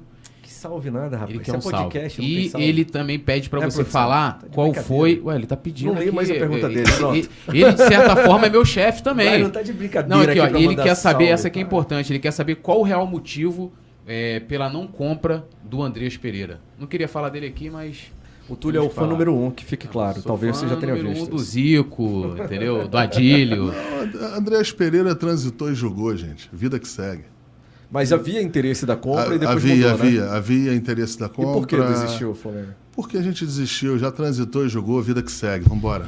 Já que a gente tá falando de renovação, de Então, a gente podia entrar aqui vamos na, falar das nos outras? superchats aqui, né? Pra ele falar. Fala aí, então, então. ó, temos aqui, ó, o Rafa Ruas, ele mandou um superchat perguntando, Braz, como estão as negociações com Oscar e o Wallace. Abraços aqui da Austrália. Saudações do Bonito. Caramba. Que horas são lá? Ele está assistindo a gente lá, são sete, sete da manhã, tá cedo. Acordou você, tá com o cafezinho, ó. É, Não, do Oscar, deixa eu de- até para a gente deixar essa dessas outra oportunidade que eu tenho aqui para deixar claro essa situação.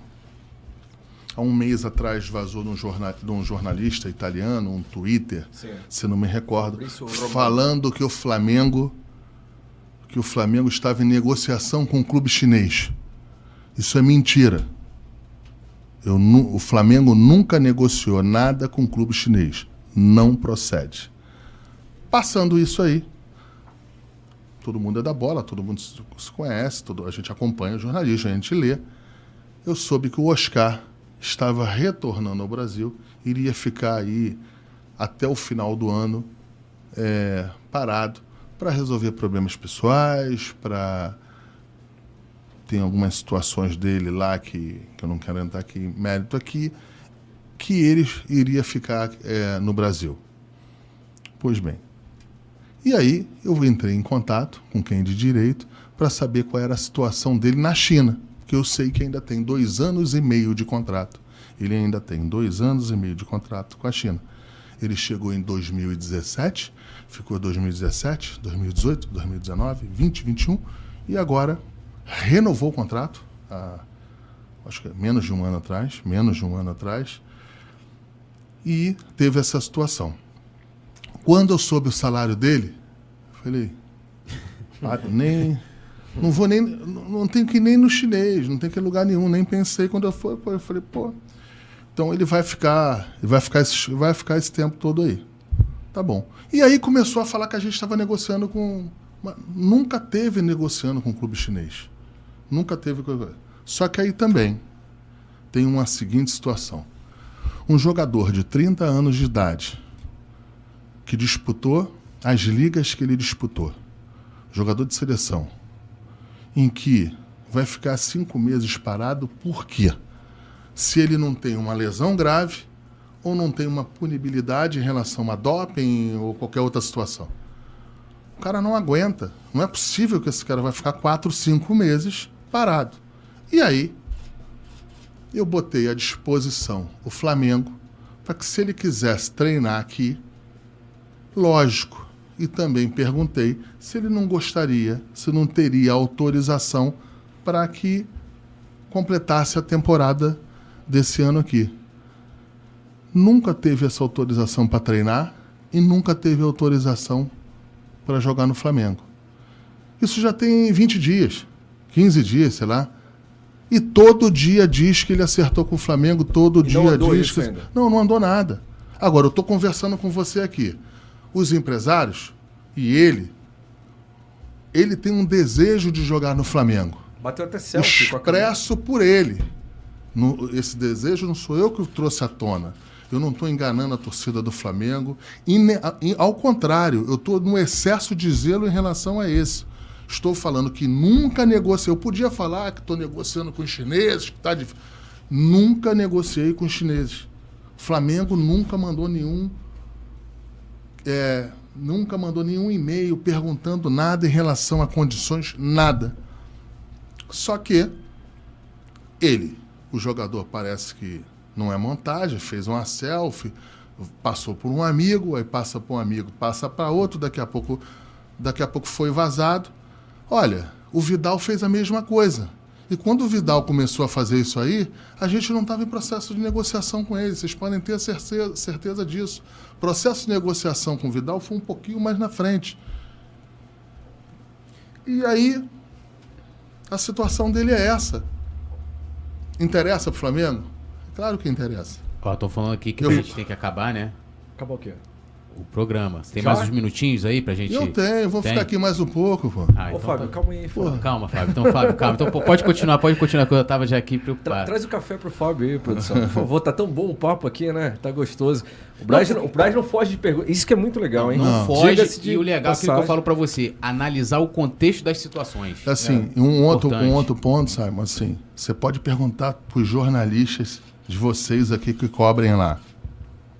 Independente da situação do Flamengo, eu sempre desço para tomar um café com os jornalistas lá.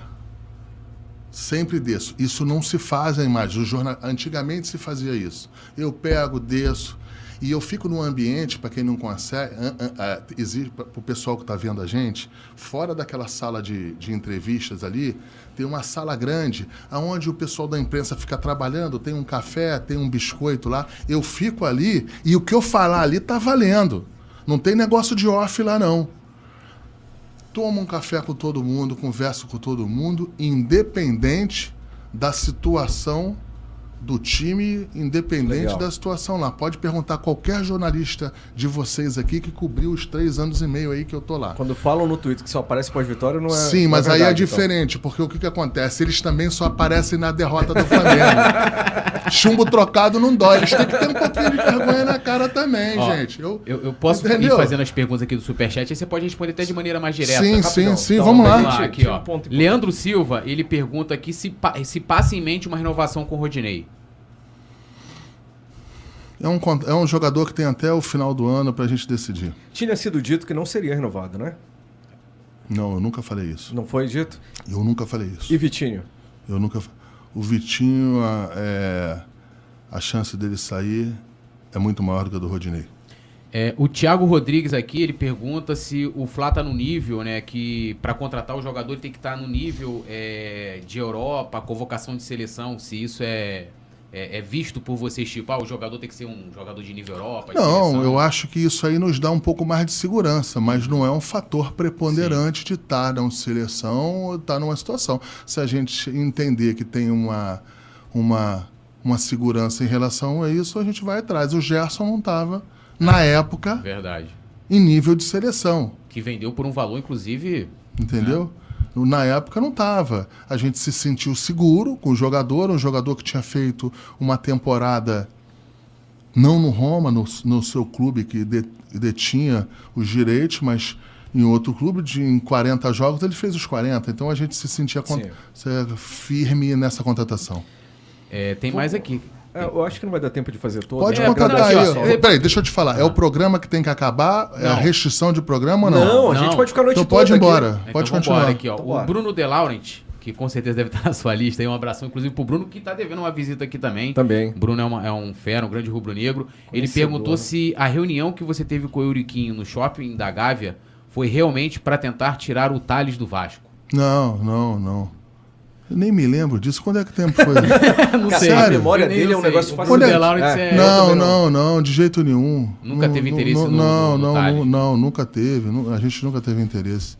Não, não procede isso aí, não. É, e tem. Vou, vou, até ler um elogio aqui pra você, ó. Porra, ufa, vai aí, chover.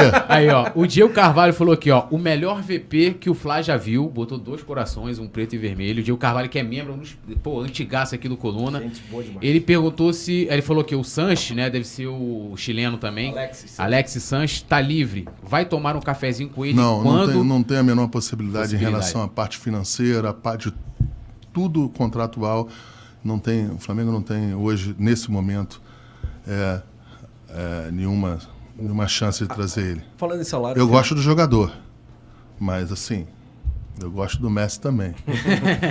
Falando em salário, o salário do Oscar, obviamente, é multimilionário lá, né? Lá. Mas aqui teria chance de pagar perto do que ele ganha lá? Pelo menos metade? Alguma, o que que é? São outros números. Fica tranquilo. Pode ficar Até, bem tranquilo. A, existe um teto? Não, teto não, mas teto, teto, teto não, mas tem o que a gente tem que. É, o jogador e todo mundo já sabe que a gente, a gente já fez quatro contratações nesse ano e existem limites para qualquer, qualquer aquisição. E o Wallace, que eu tinha te feito a pergunta, acabou que te entrou no, no. O Wallace é um jogador que interessa para gente. O Udinese meteu o pé firme em relação a 8 a 10 milhões de euros. Aí o negócio ficou travado. Falei muito com o jogador. É... Ele está no Brasil, né? Já marcou um cafezinho com ele? Sim, ele, ele tá no Brasil, mas assim, não, não sei se. Pouco provável de encontrar pouco ele. Provável.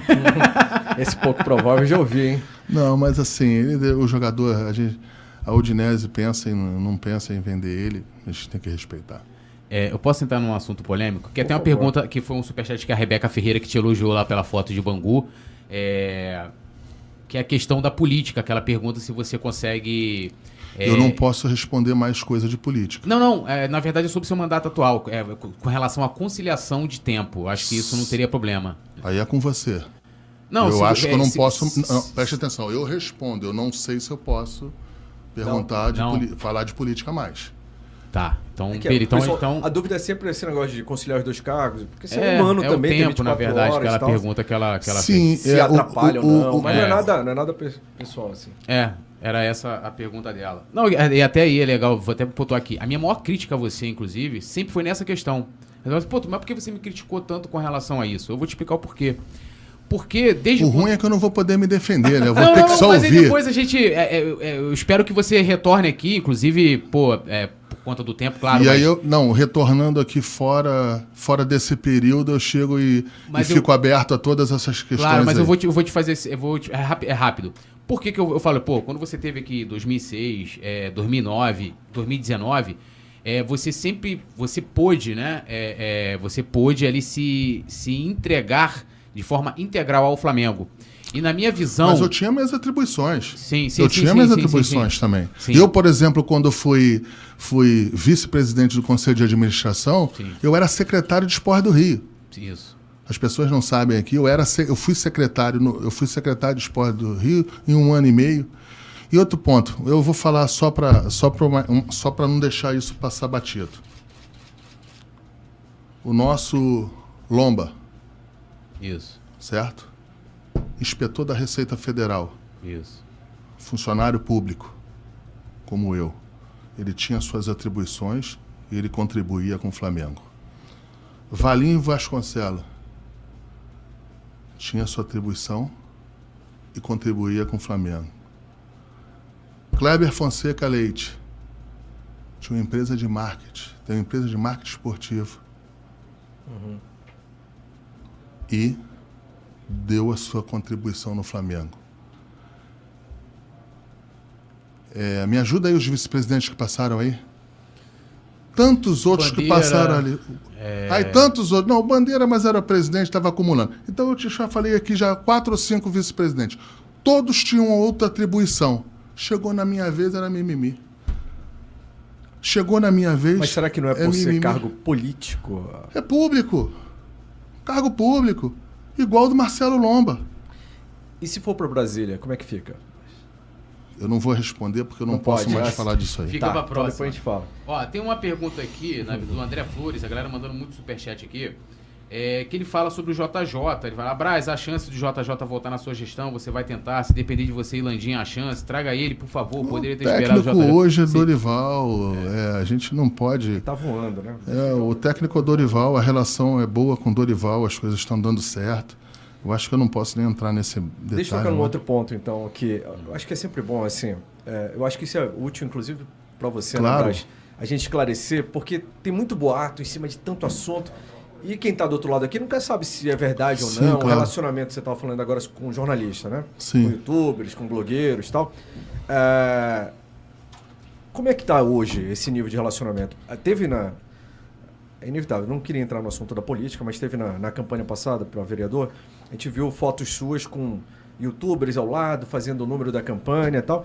E parece que essa, essa relação azedou mais recentemente, assim, ou não? Como é, qual é o tipo. Qual, em que nível tá? Eu acho que azedou em função da, dos resultados esportivos. Obrigado. Acho que ajudou. Mas não era pessoal com você ou dependia do futebol do Flamengo?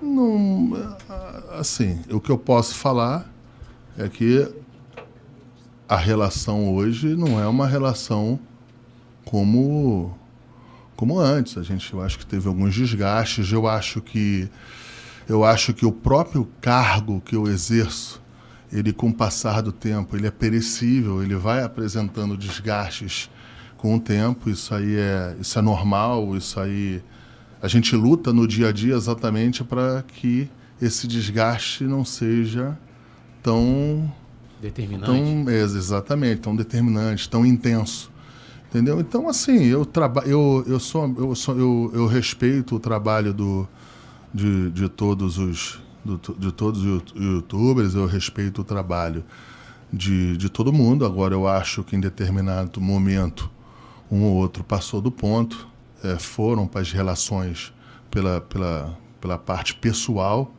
Eu acho que isso aí. E você tinha amizade próxima que... com algum? Não, assim? nunca tive. Eu tive boa relação. Eu sempre tive boa relação. Eu não tenho amizade. Eu não frequento a casa deles, nem eles frequentam a minha casa.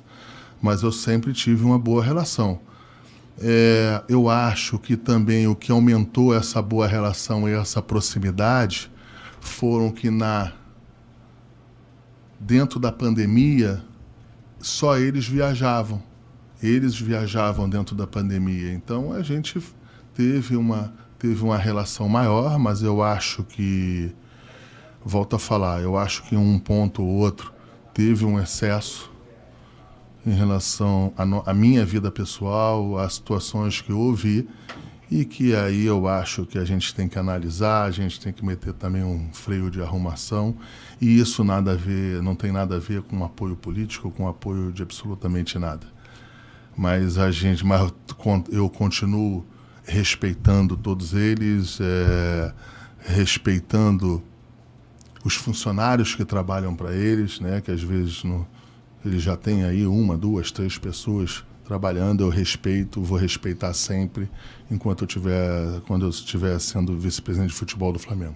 É, é, rapidinho, só para não cometer aqui uma injustiça, o Camilo de Leles Ribeiro da Silva, que tinha, ele foi um dos primeiros a mandar superchat, ele quer saber sobre o Augustin Rossi, né, que é o goleiro do, do Boca, o nome que... Eu gosto desse goleiro, eu gosto desse goleiro, o Flamengo, Flamengo só tem tempo isso, né, tem uns dois, três meses que a gente a gente, a gente quis mais informações desse, desse, desse jogador. É um jogador que tem mais um ano de contrato com, com Boca Júnior. Se, se não me engano, acaba em junho ou julho do ano que vem. É, mas no meio disso aí, a gente contratou o Santos, enfim. Então antes já teve uma. Sim, sim, foi antes do observação. Santos. Foi antes do Santos, mas esse não vazou. Ele ah, vazou três meses depois. Vazou agora. E quem é que vaza? E aí, mas aí. E quem é que vaza esse? Até a escalação o pessoal fica não, sabendo. Não, não, eu acho que, por exemplo, nesse. Por Isso não preocupa vocês lá dentro? Não, assim? sempre, sempre preocupa. Mas, por exemplo, num, nessa situação, por exemplo, do, do, do, do goleiro, até em função de que você tem que falar com, com muita gente, é, você fala com empresário, com staff, com. Aí passa assessoria de imprensa, é muita gente que acaba sabendo, entendeu? É... Mas não deu, não deu certo, não avançou. É um jogador que eu gosto, mas eu não posso, perguntado por você, falar que não, que, que, que, não teve interesse. O Flamengo, o Flamengo não é que teve um interesse, não fez mas queria mas entender. Desistiu já do interesse? Não, não desistiu, simplesmente a gente contratou outro jogador. Mas se tiver disponível, traz também? Se amanhã precisar de um goleiro, é um goleiro que eu vou chegar e vou, vou analisar. E hoje precisa? Hoje a gente tem o Santos. É... E tem, o, e tem... tem alguém para brigar com o Santos? Ali tem, tem. A gente tem. Tem o Hugo para brigar com o Santos. Vamos lá. É, vamos lá. É, aqui a galera perguntando muito sobre o Brian Rodrigues, é isso, né? Sim. O Flamengo, Flamengo gosta desse jogador. Gosta? Gosto. Já sondou? Tá já sondei. Tá rolando já. algum romantizada entre as partes? Não, o que o time dos Estados Unidos só aceita vender, não aceita emprestar, não aceita fazer nada. É, a galera também tá, tá perguntando muito aqui sobre estádio. Né? Como é que você vê essa situação? Vou, assim, eu posso dar um, eu não posso nem dar opinião pessoal minha. Aqui eu não sou, sou vice-presidente de futebol uhum. do Flamengo. É um, é um assunto que o que eu posso falar é o seguinte. O que eu posso falar é o seguinte. Eu sempre fui um defensor do Maracanã. Que o Flamengo tem que arrumar uma maneira de ter o Maracanã que o Flamengo tinha que arrumar uma maneira de fazer uma gestão do Maracanã, do Flamengo ter ser dono, ser ter a, ter a, a permissão de 30 anos de operação no Maracanã. Hoje eu tenho tô mais acuado para ter para me expressar essa essa situação em função dos últimos acontecimentos aí, mas eu acho que a melhor pessoa que pode falar isso aí é o presidente Rodolfo Landim. Eu não quero. Eu no, o presidente Vamos chamar Rodolfo o presidente para vir aqui, pô. Presidente, o, o já te mandei mensagem. O, o, presidente Rodolfo Landim ele é a melhor pessoa para falar desse tema. Agora, o que eu posso falar é isso.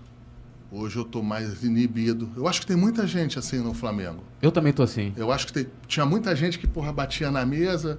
Maracanã. Porra, Maracanã é nosso, isso não pode ser. A história aqui, a gente é do Rio de Janeiro, temos 50, 52% da, da torcida, ou 54% da torcida. O Flamengo hoje tem um potencial para fazer a gestão, para fazer a gestão com um parceiro, fazer uma, uma gestão responsável, em que não precise de dinheiro público é, para essa, para essa, para essa administração.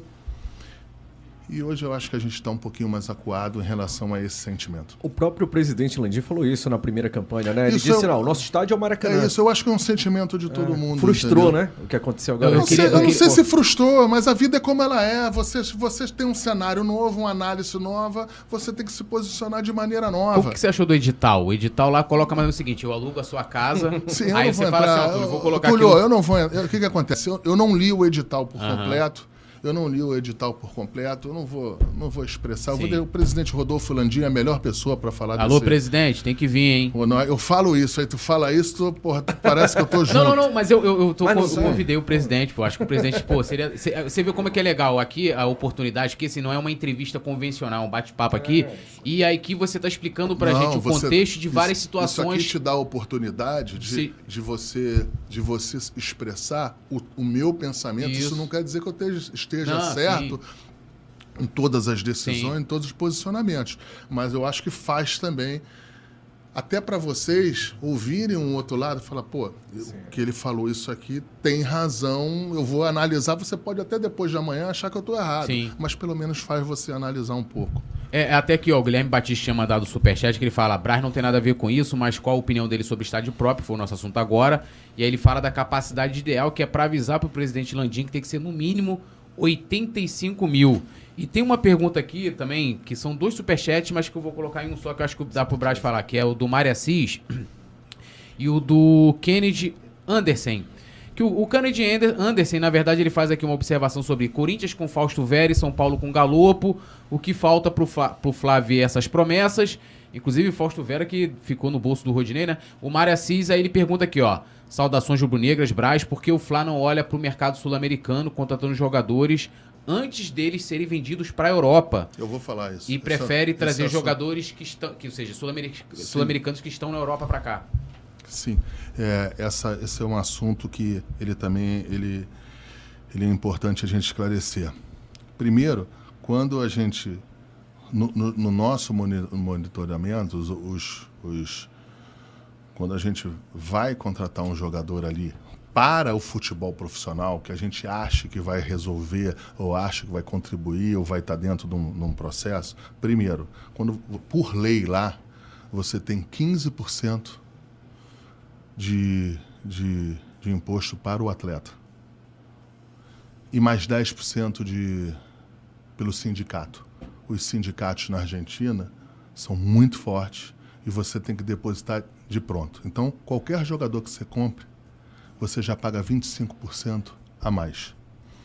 O outro ponto é o seguinte: o porquê eles vendem? Pelo mesmo problema da gente. Precisa de fazer um, ca- um caixa, você precisa pagar as contas. Então eles querem sempre pagamentos, na maioria da vida, à vista. Porque o custo financeiro do dinheiro para eles, ainda mais na Argentina, eu acho que é ainda mais caro que no Brasil. Então ali, se você fizer uma aquisição, por exemplo, de 3, 4, 5 milhões de dólares, você paga 3, 4, 5 mais 25% e tem que ser à vista. E a gente tem situações que quando a gente vai para a Europa, a gente tem uma flexibilidade de pagamento. É, por exemplo, o Eric, que a gente contratou agora. Flamengo pagou 2 milhões e meio de, de euros. Vai fazer um pagamento aí em três anos, sei lá. Não, não quero estender em detalhes aqui, mas é mais ou menos isso. Você sabe quando é que eu iria contratar um jogador desse na América do Sul? Na minha visão, sim. Nesse valor, não iria ter, porque senão não iriam vender. A gente agora estava atrás lá do. que foi pro Benfica. Foi pro Benfica, Ai, meu Deus do céu. Hã? Enzo. O Enzo. O Enzo Rodrigues, a gente já estava monitorando há um tempo. Quando a gente foi ver, tava o Milan E o Benfica, eu falei, Bruno, recua. Vamos não, vamos não, porque eu sei como é que eles vão pagar. Sei, ainda mais a gente vendendo, estava comprando cebolinha, eu sabia que ele iria por cima numa situação. Então, assim, a gente, para deixar claro, a gente não tem problema nenhum com o jogador sul-americano. Não tem é, problema nenhum de É lá contratar jogador. mesmo, né? É questão de mercado, de, de, de, de, de, de situações ali de momento. Tanto que, por exemplo, é, e no momento, por exemplo, o zagueiro Pablo, que a gente contratou, ele não usou o dispositivo da FIFA, mas ele forçou. Ele disse que queria voltar, ele disse que queria sair dali, ele disse que Que, que Rússia, gostaria, né? que gostaria de que gostaria de voltar para o Brasil, que não gostaria de ficar lá. O Flamengo se entendeu com o clube, pagou ali o que achou que deveria pagar e trouxe o jogador. Agora o Guilherme Varela ainda tinha um ano de contrato lá. Esse usou o dispositivo da FIFA. Até tem um lugar no mundo que eu não quero ir agora por um bom tempo é Moscou. Pode me dar de primeira classe, que eu não vou lá não. Tô- tô- não vou lá não. É, assim, a gente, o, o jogador usou esse dispositivo e após ele usar esse dispositivo da FIFA, é que a gente se sentiu confortável de, de, de, de, de se encontrar com as pessoas que estavam oferecendo, se encontrar com os empresários se, e fazer a negociação. E assim foi feito. Então, assim, a gente tem aí, a gente tem jogadores sul-americanos aí. Não tem, não tem, a gente não tem nenhum, não tem nenhum problema em relação a fazer qualquer contratação. O que eu acho é que, e eu acho que a gente poderia pensar nisso, é para a divisão de base. Ali a gente ter um investimento maior e aí sim contratar um jogador aí de 800 mil euros, 500 mil euros, de, de 18 anos, de 17 anos, fazer algumas apostas a mais ali, mas não acho que um pouco mais acima disso aí, eu acho que você começa a ter mais jogadores no continente europeu do que ali. É, tem uma pergunta aqui do Federico Gomes de Carvalho. Isso aqui dá pra. Se, se vocês, é, depois da saída do Gustavo Henrique, pretendem contratar algum zagueiro ou não? Não, não teve. A gente, a gente não, não vê como uma prioridade no momento em relação à contratação de zagueiro, não. Nessa janela, por exemplo. Pelo, pelo que você falou, Braz, o, a vontade do jogador sempre pesa, né? É ele que determina, basicamente, se o negócio vai ou não pra frente. Você falou que eles brigaram. Assim, Se brigaram você- no bom sentido. Você tem que vir, saber né? construir isso. Você tem que saber construir isso. Você tem que ter credibilidade para construir isso. Evidente, claro, que a força do Flamengo ajuda muito. Mas tem algum argumento que você usa sempre assim pra ah, sim. Uma- um ponto conquistar? em todos os jogadores. Eu, eu vou falar o tipo de jogador que eu acho que é legal eu falar isso. Quando, eu fui contra, quando a gente foi contratar o Rafinha, quando a gente foi contratar o Felipe Luiz, a primeira coisa que eu pavimentei e ofereci eles, a eles era o caminho de volta, se não der certo. Eu comecei com o caminho de volta antes de falar da pavimentação para ir. O porquê disso?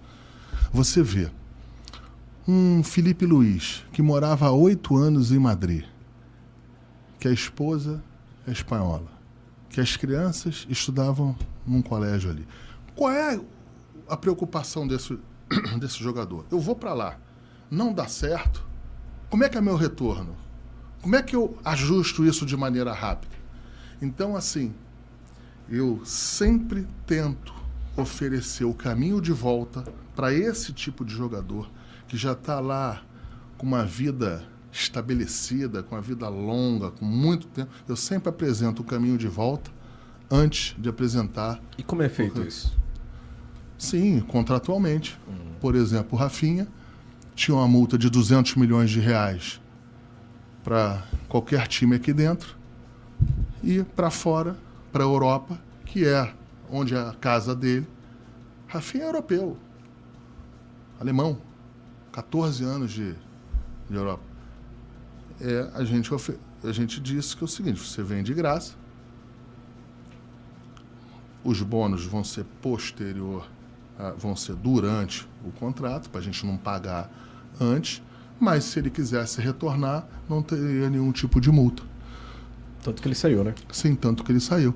Então você corre alguns riscos, mas você também tem o uso do jogador da, desse caminho. E foi isso que aconteceu. A gente Falando teve... em Rafinha, ele, ele, ele tentou voltar mesmo daquela vez? Porque ele fez vídeo falando pra torcida, ah, eu quero Não, voltar sim, pro Flamengo tentou e voltar, não foi possível voltar ali. O Flamengo ali- que não quis, o Rafinha de Ali, não, não é o Flamengo que não fiz. A, con- a conjuntura não permitia na época e não foi isso que aconteceu.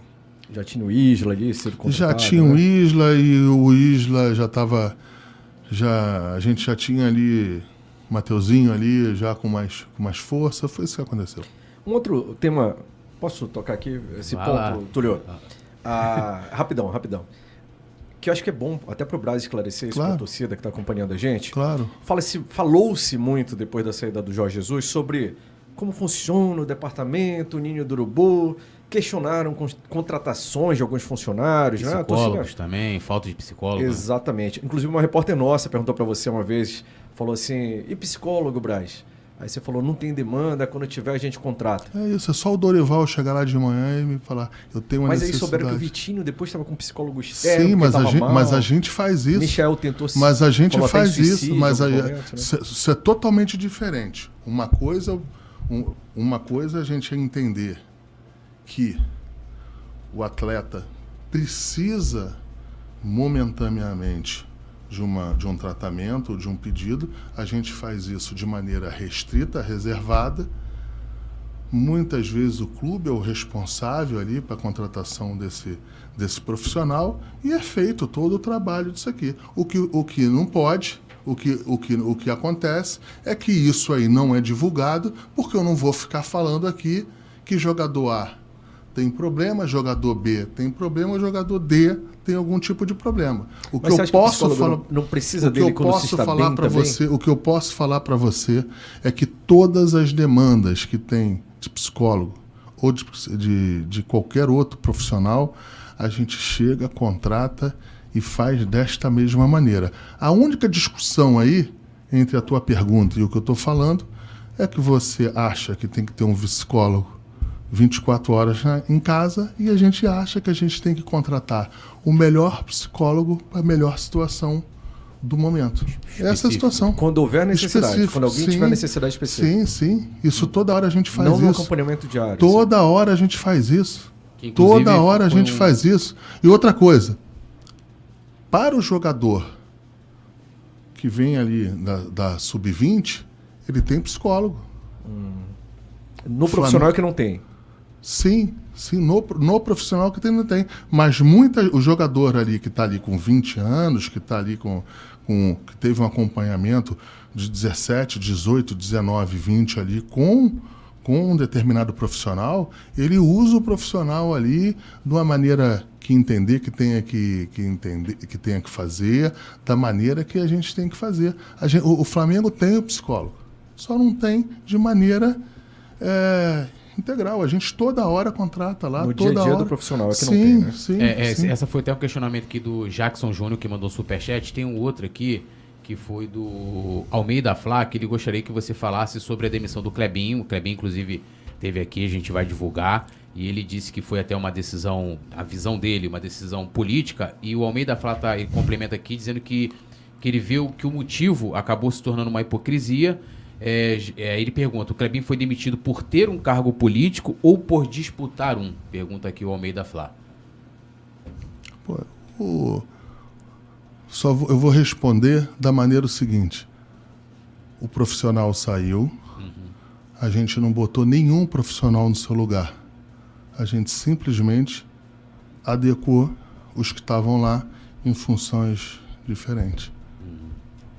Então, o Flamengo entendeu naquele momento que não precisava mais do trabalho do profissional. Mas não foi uma decisão sua, sozinha? Não, Não? não. Só, Não. só pra gente complementar aquele assunto ainda, Túlio, dos profissionais pós Jorge, Jorge Jesus tinha uma comissão completa, né? Saiu. E aí houve muita crítica de que depois que ele levou todo mundo, o Flamengo ficou refém disso, não tinha mais profissionais fixos. Qual que é a ideia do Flamengo, Braz, com relação a isso? Isso que eu queria que você esclareça, até para esclarecer para você mesmo, que sofre muita crítica com relação a isso. E outra, eu, eu, eu a gente, né, no YouTube, na, no, nas redes sociais e tal, sempre ouve o pessoal falando muito de, questionando o nível dos contratados. Ah, porque veio de um time pequeno, esse profissional, o É, Flamengo qualquer- tinha que contratar na minha avaliação, qualquer profissional que a gente trate, contrato, vai vindo de um, de um clube menor do que o Flamengo. Sim, mas aí o tipo, Então, vou- da terceira divisão do Rio de Janeiro. Sim, mas essa, o que acontece é o seguinte, vamos lá. É, você está falando aí de um determinado, é, de, de- uma determinada contratação em relação a um scouter, né? Eu, eu nem, nem, nem quero entrar nesse mérito aí. Mas o que eu posso falar é o seguinte, de fato teve um realinhamento em relação a isso. A gente foi, a gente foi agora, trouxe um grande profissional do Atlético Parana- Paranaense. A gente trouxe um americano que, que já tinha feito um trabalho até 2017 é, com o Flamengo aqui. A gente trouxe um, um, um, um- a gente trouxe um, um profissional também para para o departamento médico para fazer todo esse realinhamento aí a gente vem a gente vem dando musculatura A ideia é ter um- uma comissão permanente agora? sim. não não é agora a gente a gente a gente faz as contratações da maneira em que a gente entenda que tem que fazer mas de fato é, se tem um pensamento que caso venha uma outra um outro técnico robusto com com, com, com, alguns profissionais, a gente vai manter os nossos profissionais aqui, até em função do nível de profissional que a gente está trazendo agora. Vai encerrar, né? Você não queria. Estamos sendo pressionados para encerrar. Eu queria ficar a noite inteira conversando. Eu tenho milhares de dúvidas ainda anotadas. aqui. Continue aí. Ó, vamos- Mais vamos cinco continuar. minutos. Mais cinco, Mais cinco minutos, minutos então. aí. Vambora. Não, esse questionamento que eu falei da comissão permanente foi uma coisa que a gente ouviu muito. Eu mesmo falei bastante disso também, porque o Jorge Jesus fez um trabalho fantástico, isso é inegável, né? Durante o ano aqui. Você não acha que. Só que ele fez o trabalho fantástico com vários profissionais que estavam aqui juntos. Mas foram embora junto com eles. Não, teve profissionais que ficaram aqui, profissionais que quando ele chegou aqui já estavam aqui. Como é que não? Profissionais do clube, Os profissionais do clube. Mas a comissão de futebol, ali, comissão técnica. Sim, mas era inserida junto com outros, com outros, ou- outros profissionais do, do clube. Tinha os scouters dele junto, trabalhando com os scouters do Flamengo. As análises de desempenho tinha dele junto com os do Flamengo. A gente chegar aqui e querer achar que só funcionou só um, um, um tipo de um, um, um- um tipo de funcionário, que isso não procede. Ele foi embora, o Flamengo foi campeão brasileiro. O Flamengo foi campeão da Supercopa. O Flamengo foi tricampeão carioca. O Flamengo chegou numa final de Libertadores. O Flamengo chegou numa final de, de Supercopa. Ué, a gente, assim, senão a gente também não, não é assim. É, a gente tem grandes profissionais, eu entendo o questionamento, eu entendo as preocupações, tanto que a gente está fazendo, fez uma, um realinhamento. Aqui a gente não tem compromisso com erro, eu não tenho compromisso com erro não um compromisso com erro. A gente não tem compromisso com erro e muito menos com as derrotas. Então, assim, tudo que a gente puder fazer para consertar ou realinhar qualquer tipo de situação, para que a gente possa seguir, fazer um Flamengo, um departamento de futebol mais forte, com, Mar com Marcos Braz, sem o Marcos Braz, eu acho que isso é o que tem que, fazer, isso é o que, tem que ser feito. Tem, eu, esse é o nosso pensamento lá. Agora, a gente também é, exorcizar é, os profissionais que estavam ali em, determinado momento, eu acho que não é justo, não é correto. É... Seria a mesma coisa, por exemplo, que. Assim, eu, eu não estou querendo comparar, longe de que comparar, pelo amor de Deus. O Liverpool perdeu a, a perdeu a Champions e, per, e ficou. E, e, perdeu, perdeu o campeonato inglês. E não é por isso que teve um desastre na temporada, entendeu? Você acha que eu não queria ganhar? Eu queria ganhar, queria ganhar igual a todo mundo. É, eu não vou trabalhar em outro clube, eu não trabalho em outro clube. O dia que eu sair do Flamengo, eu vou para arquibancada, ou vou vir aqui, ou vou, vou para outro lugar.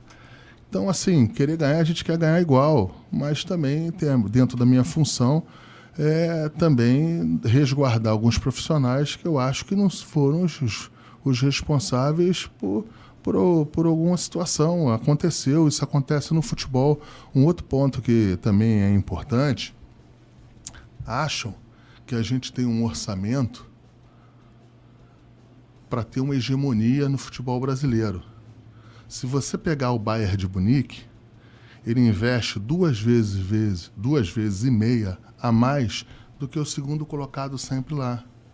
Se você pegar o Real Madrid, uma, duas vezes, três vezes mais do que os segundo colocados ali. Talvez agora da situação do Barcelona é diferente. Se você pegar ali Manchester United, é, o City, a mesma coisa. Então cobram a hegemonia do Flamengo, da gente, em que financeiramente a gente não tem este orçamento, este orçamento para o futebol duas, três vezes maior do que o, o, do que o Palmeiras, do que o Atlético Mineiro, do que o outro. É diferente aqui isso aqui. Eu acho que a gente tem que ser cobrado para vencer sempre. A grandeza do Flamengo está em cima da, da, das, das, das vitórias, das conquistas. Agora,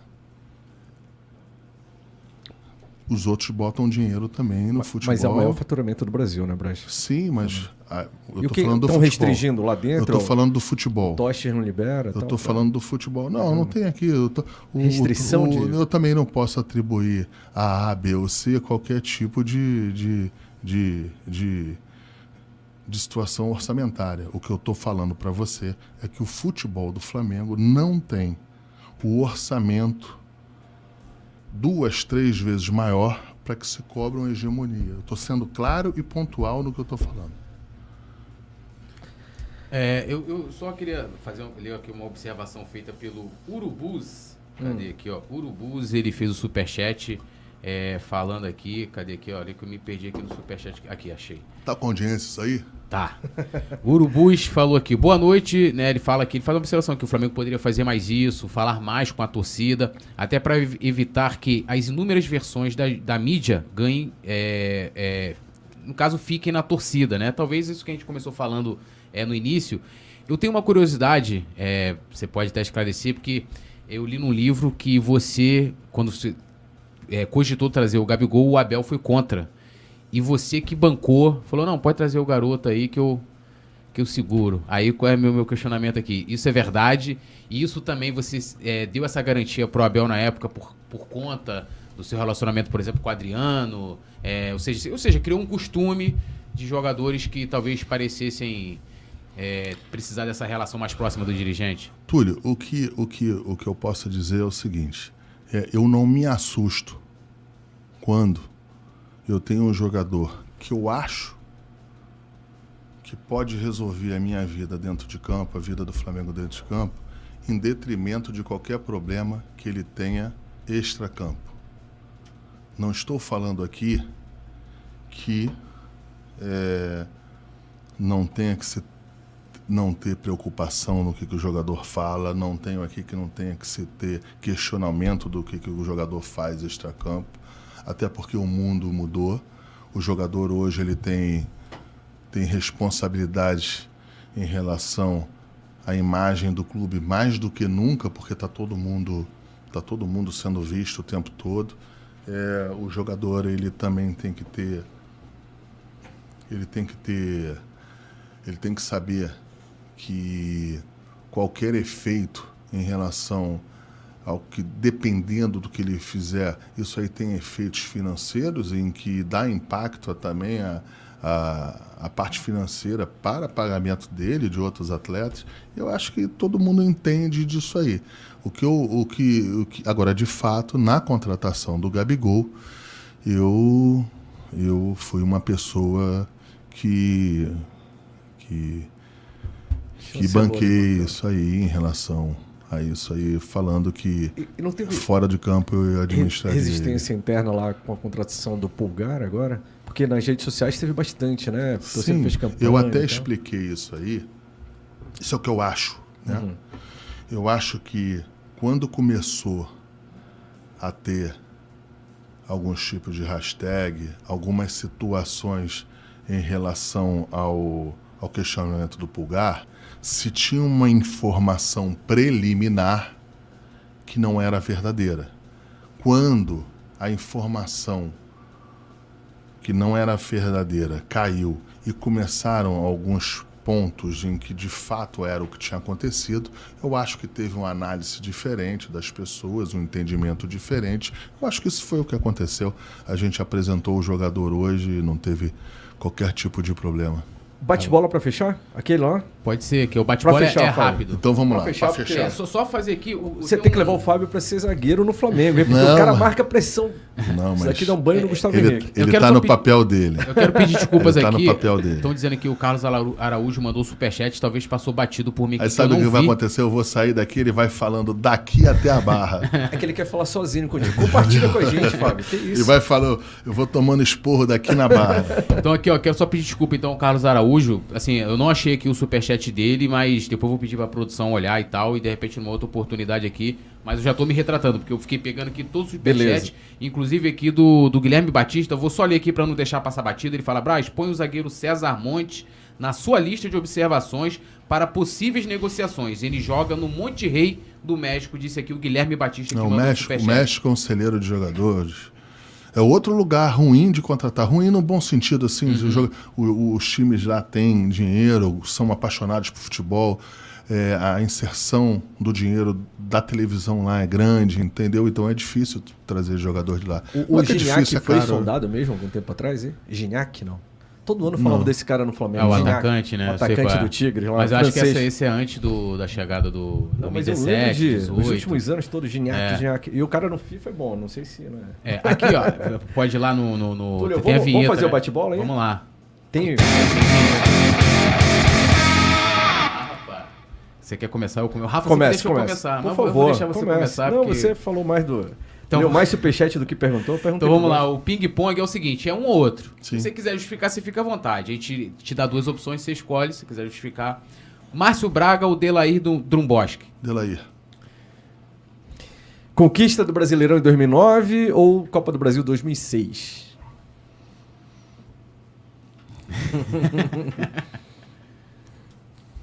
Brasileiro de 2009. Brasileiro é brasileiro. Petkovic ou Adriano Imperador? Adriano Imperador. Kleber Leite ou Patrícia Morim? Não vou responder. Não vai?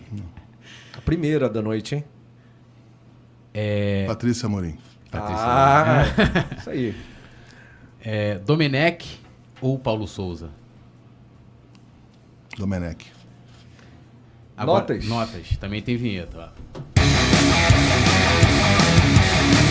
Podia botar um samba, hein? Também, né? o professor já olha assustado. Mais uma vinheta. Nota de 0 a 10, né? 0 a É, 10? Isso aí, de 0 a 10. Aí você, a gente dá o nome e você dá a nota. Kleber Leite. Um ex-presidente que a gente tem que respeitar, foi três anos vice-presidente de futebol, foi presidente do clube, grande benemérito. É um jogador, é, um, é uma pessoa que tem que se respeitar sempre. Nota? Foi a média que passa. É, a, a média é o quê? Cinco, não, não seis, vou né? dar, não vou dar nota. Escola do Brás que decide a, a média. Vamos lá, passa. BAP. Companheiro de diretoria, presidente do conselho de administração, nota 8. Patrícia Morim. 7. Domenech. Me demitiu ela, hein? Isso. A Patrícia Morim me demitiu. Tá ganhando nota boa ainda. Ah, Me demitiu ela, mas tudo Sete bem. Passa de ano. Domenech. 6. Eduardo Bandeira de Mel. 7. Youtubers do Flamengo. 7. Então, todo mundo passou, né? Braz, antes de te agradecer por ter vindo aqui, né, esse espaço foi maravilhoso, essa conversa foi fantástica. Eu queria fazer uma pergunta que passou batido, mas é só Então sim ou não. Você quer- respondi a tudo, Você vai né? ser presidente do Flamengo um dia ou não? Não, eu acho que essa pergunta é uma pergunta até é, boa de, de responder. Eu tinha um sonho no Flamengo, de ser dirigente, de ser vice-presidente e de ser campeão da Libertadores. Eu fui dirigente, eu sou dirigente do Flamengo, completei o sonho, completei o sonho de ganhar um título, seja lá qual for pelo Flamengo, e ser campeão da Libertadores. É, completei todos os sonhos, eu acho que eu vou eu acho que o meu cargo aqui, ele, ele, pelo que, não sei, a gente não sabe até, o cargo de vice-presidente é um cargo que você está sempre, você está sempre que, sendo questionado, sempre atribuído algumas outras funções, embora tenha um presidente correto, seguro, justo, e, e eu estou muito, muito feliz em ser vice-presidente do, do Flamengo, vice-presidente do Landim. Agora eu não tenho, eu não vejo aqui, eu nunca, eu, não, eu nunca tive o sonho, eu não, não tive o sonho de ser, de ser presidente do Flamengo. O, sonho que eu tive é, é, um sonho que eu realizo todos os dias que eu acordo, é, de ser vice-presidente de futebol, campeão, as coisas deram certo aqui. Eu acho que eu contribuo bem no, no cargo que eu estou. É, a gente tem aí uma situação aí que o Landim não pode não pode ir para um terceiro mandato, né? O, ele completa. Não teríamos Braz, então, em 2023, é isso? 2024, 4, né? né? Braz é. candidato, não, vai não ter? Tem, não, 2024, não tem, não tem, não tem. Não. Eu não penso nisso, eu penso, é, o meu pensamento aqui é, é se tudo der certo, completar aqui esse segundo mandato dando certo é, e sair junto aí com, com o presidente Rodolfo Landim. É, aqui, ó, a Ciara, Ciara Salvani conhece ela? Minha esposa, um beijo. Ela tá ligada aqui, ela pegou aqui o print que o Carlos Araújo, o superchat dele, é porque eu me sinto mal de deixar, eu sempre falo aqui, né, o Rubro Negro aqui no Colono do Fla tem voz, e a gente gosta muito da participação da galera, e a pergunta dele, do superchat, que eu não vi aqui, peço desculpas ao Carlos Araújo mais uma vez, foi sobre pre preparador de goleiros e, e, o cara da Exo, que você até falou, né, do americano que veio sim, pro Flamengo, sim. e ele disse que agradece o esclarecimento, Preparador de goleiros, não sei como é que é a situação, se é novo, se não é. Se... Não, preparador de goleiro é o, é o é Heller, que está lá já. Já estava junto com, com algum tempo lá e está agora no cargo lá. A gente está analisando o que, que vai fazer, mas está muito bem, está muito tá feliz com ele, está um profissional de um profissional que trabalha muito, um profissional habilidoso com os com, com, os, com, os joga, com os jogadores que ele treina no dia a dia, porque quando você também tem, você faz treinamentos diários é, com, com restrição a um, dois jogadores, isso aí dá um desgaste a mais, isso aí você tem que saber levar de uma maneira diferente. Ele é um, ele é um, ele é um bom profissional, um profissional que a gente está muito satisfeito. Ah, e a galera tá falando aqui que ele trabalhava na base, acompanhava já o Grilo e depois ele, ele assumiu lá. É isso, né? Legal. Marcos Braz. Olha, não, mas ele veio obrigado. antes do Grilo. Não, antes do Grilo, mas ele começou a, a, trabalhar ali, acompanhar e sim, foi da base sim, e agora sim, subiu pro profissional. É isso. Agora sim vamos finalizar. Vamos finalizar, não. Já quero deixar aqui, depois de passar esse período de eleição, e que você volte aqui com a gente. Eu quero te agradecer, eu enchi muito teu saco. Eu não, reconheço. Nada, não e, tô... e, e, assim, é, eu, não, é o que eu gosto de falar sempre, assim, falei isso pro Bandeira aqui, eu critiquei muito o Bandeira, inclusive, eu representei contra ele quando ele foi candidato.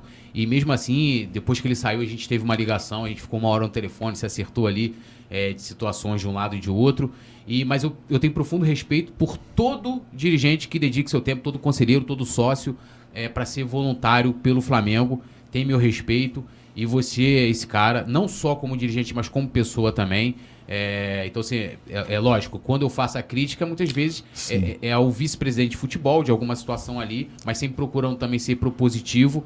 E é uma honra te receber aqui é, no, no Pode Falar. Espero que você volte depois que passar a eleição, política, é, também que você volte tricampeão da Libertadores.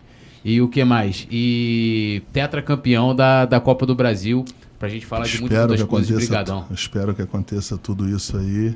Obrigado aí mais uma vez por, por essa oportunidade de falar com vocês, de, de estar aqui dando um ponto de vista que nem sempre é o que, é o que as outras pessoas entendem, mas é o que eu falo. São decisões diárias que você tem que, tem que ter, é, são decisões que são sensíveis, são decisões que às vezes são muita, muitas delas solitárias, não sozinhas, mas são encaminhamentos que você faz de maneira solitários, são o Flamengo, não estou falando isso de uma maneira pejorativa, mas o Flamengo tem 10 ou 11 ex-presidentes vivos, né?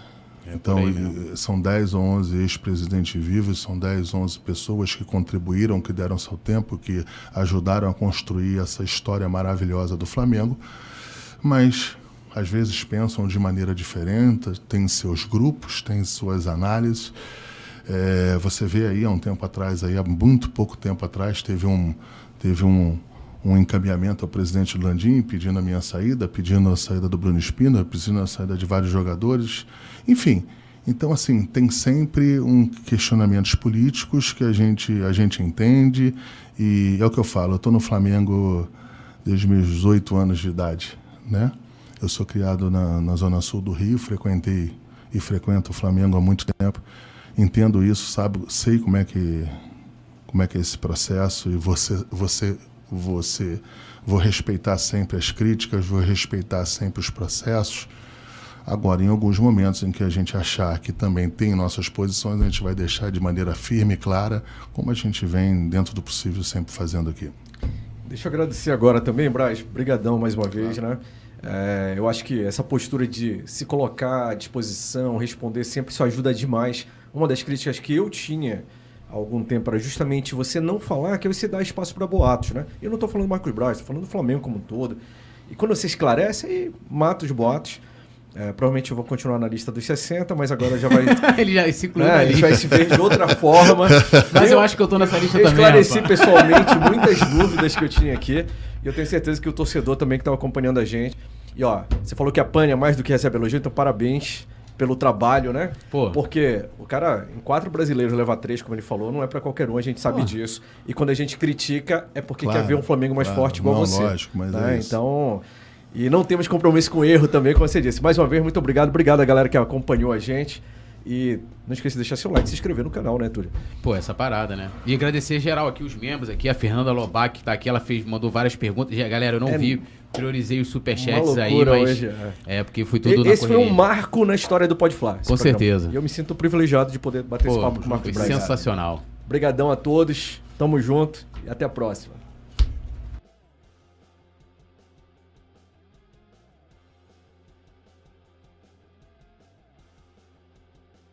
Alô, nação do Mengão! Esse é o Coluna do Fla.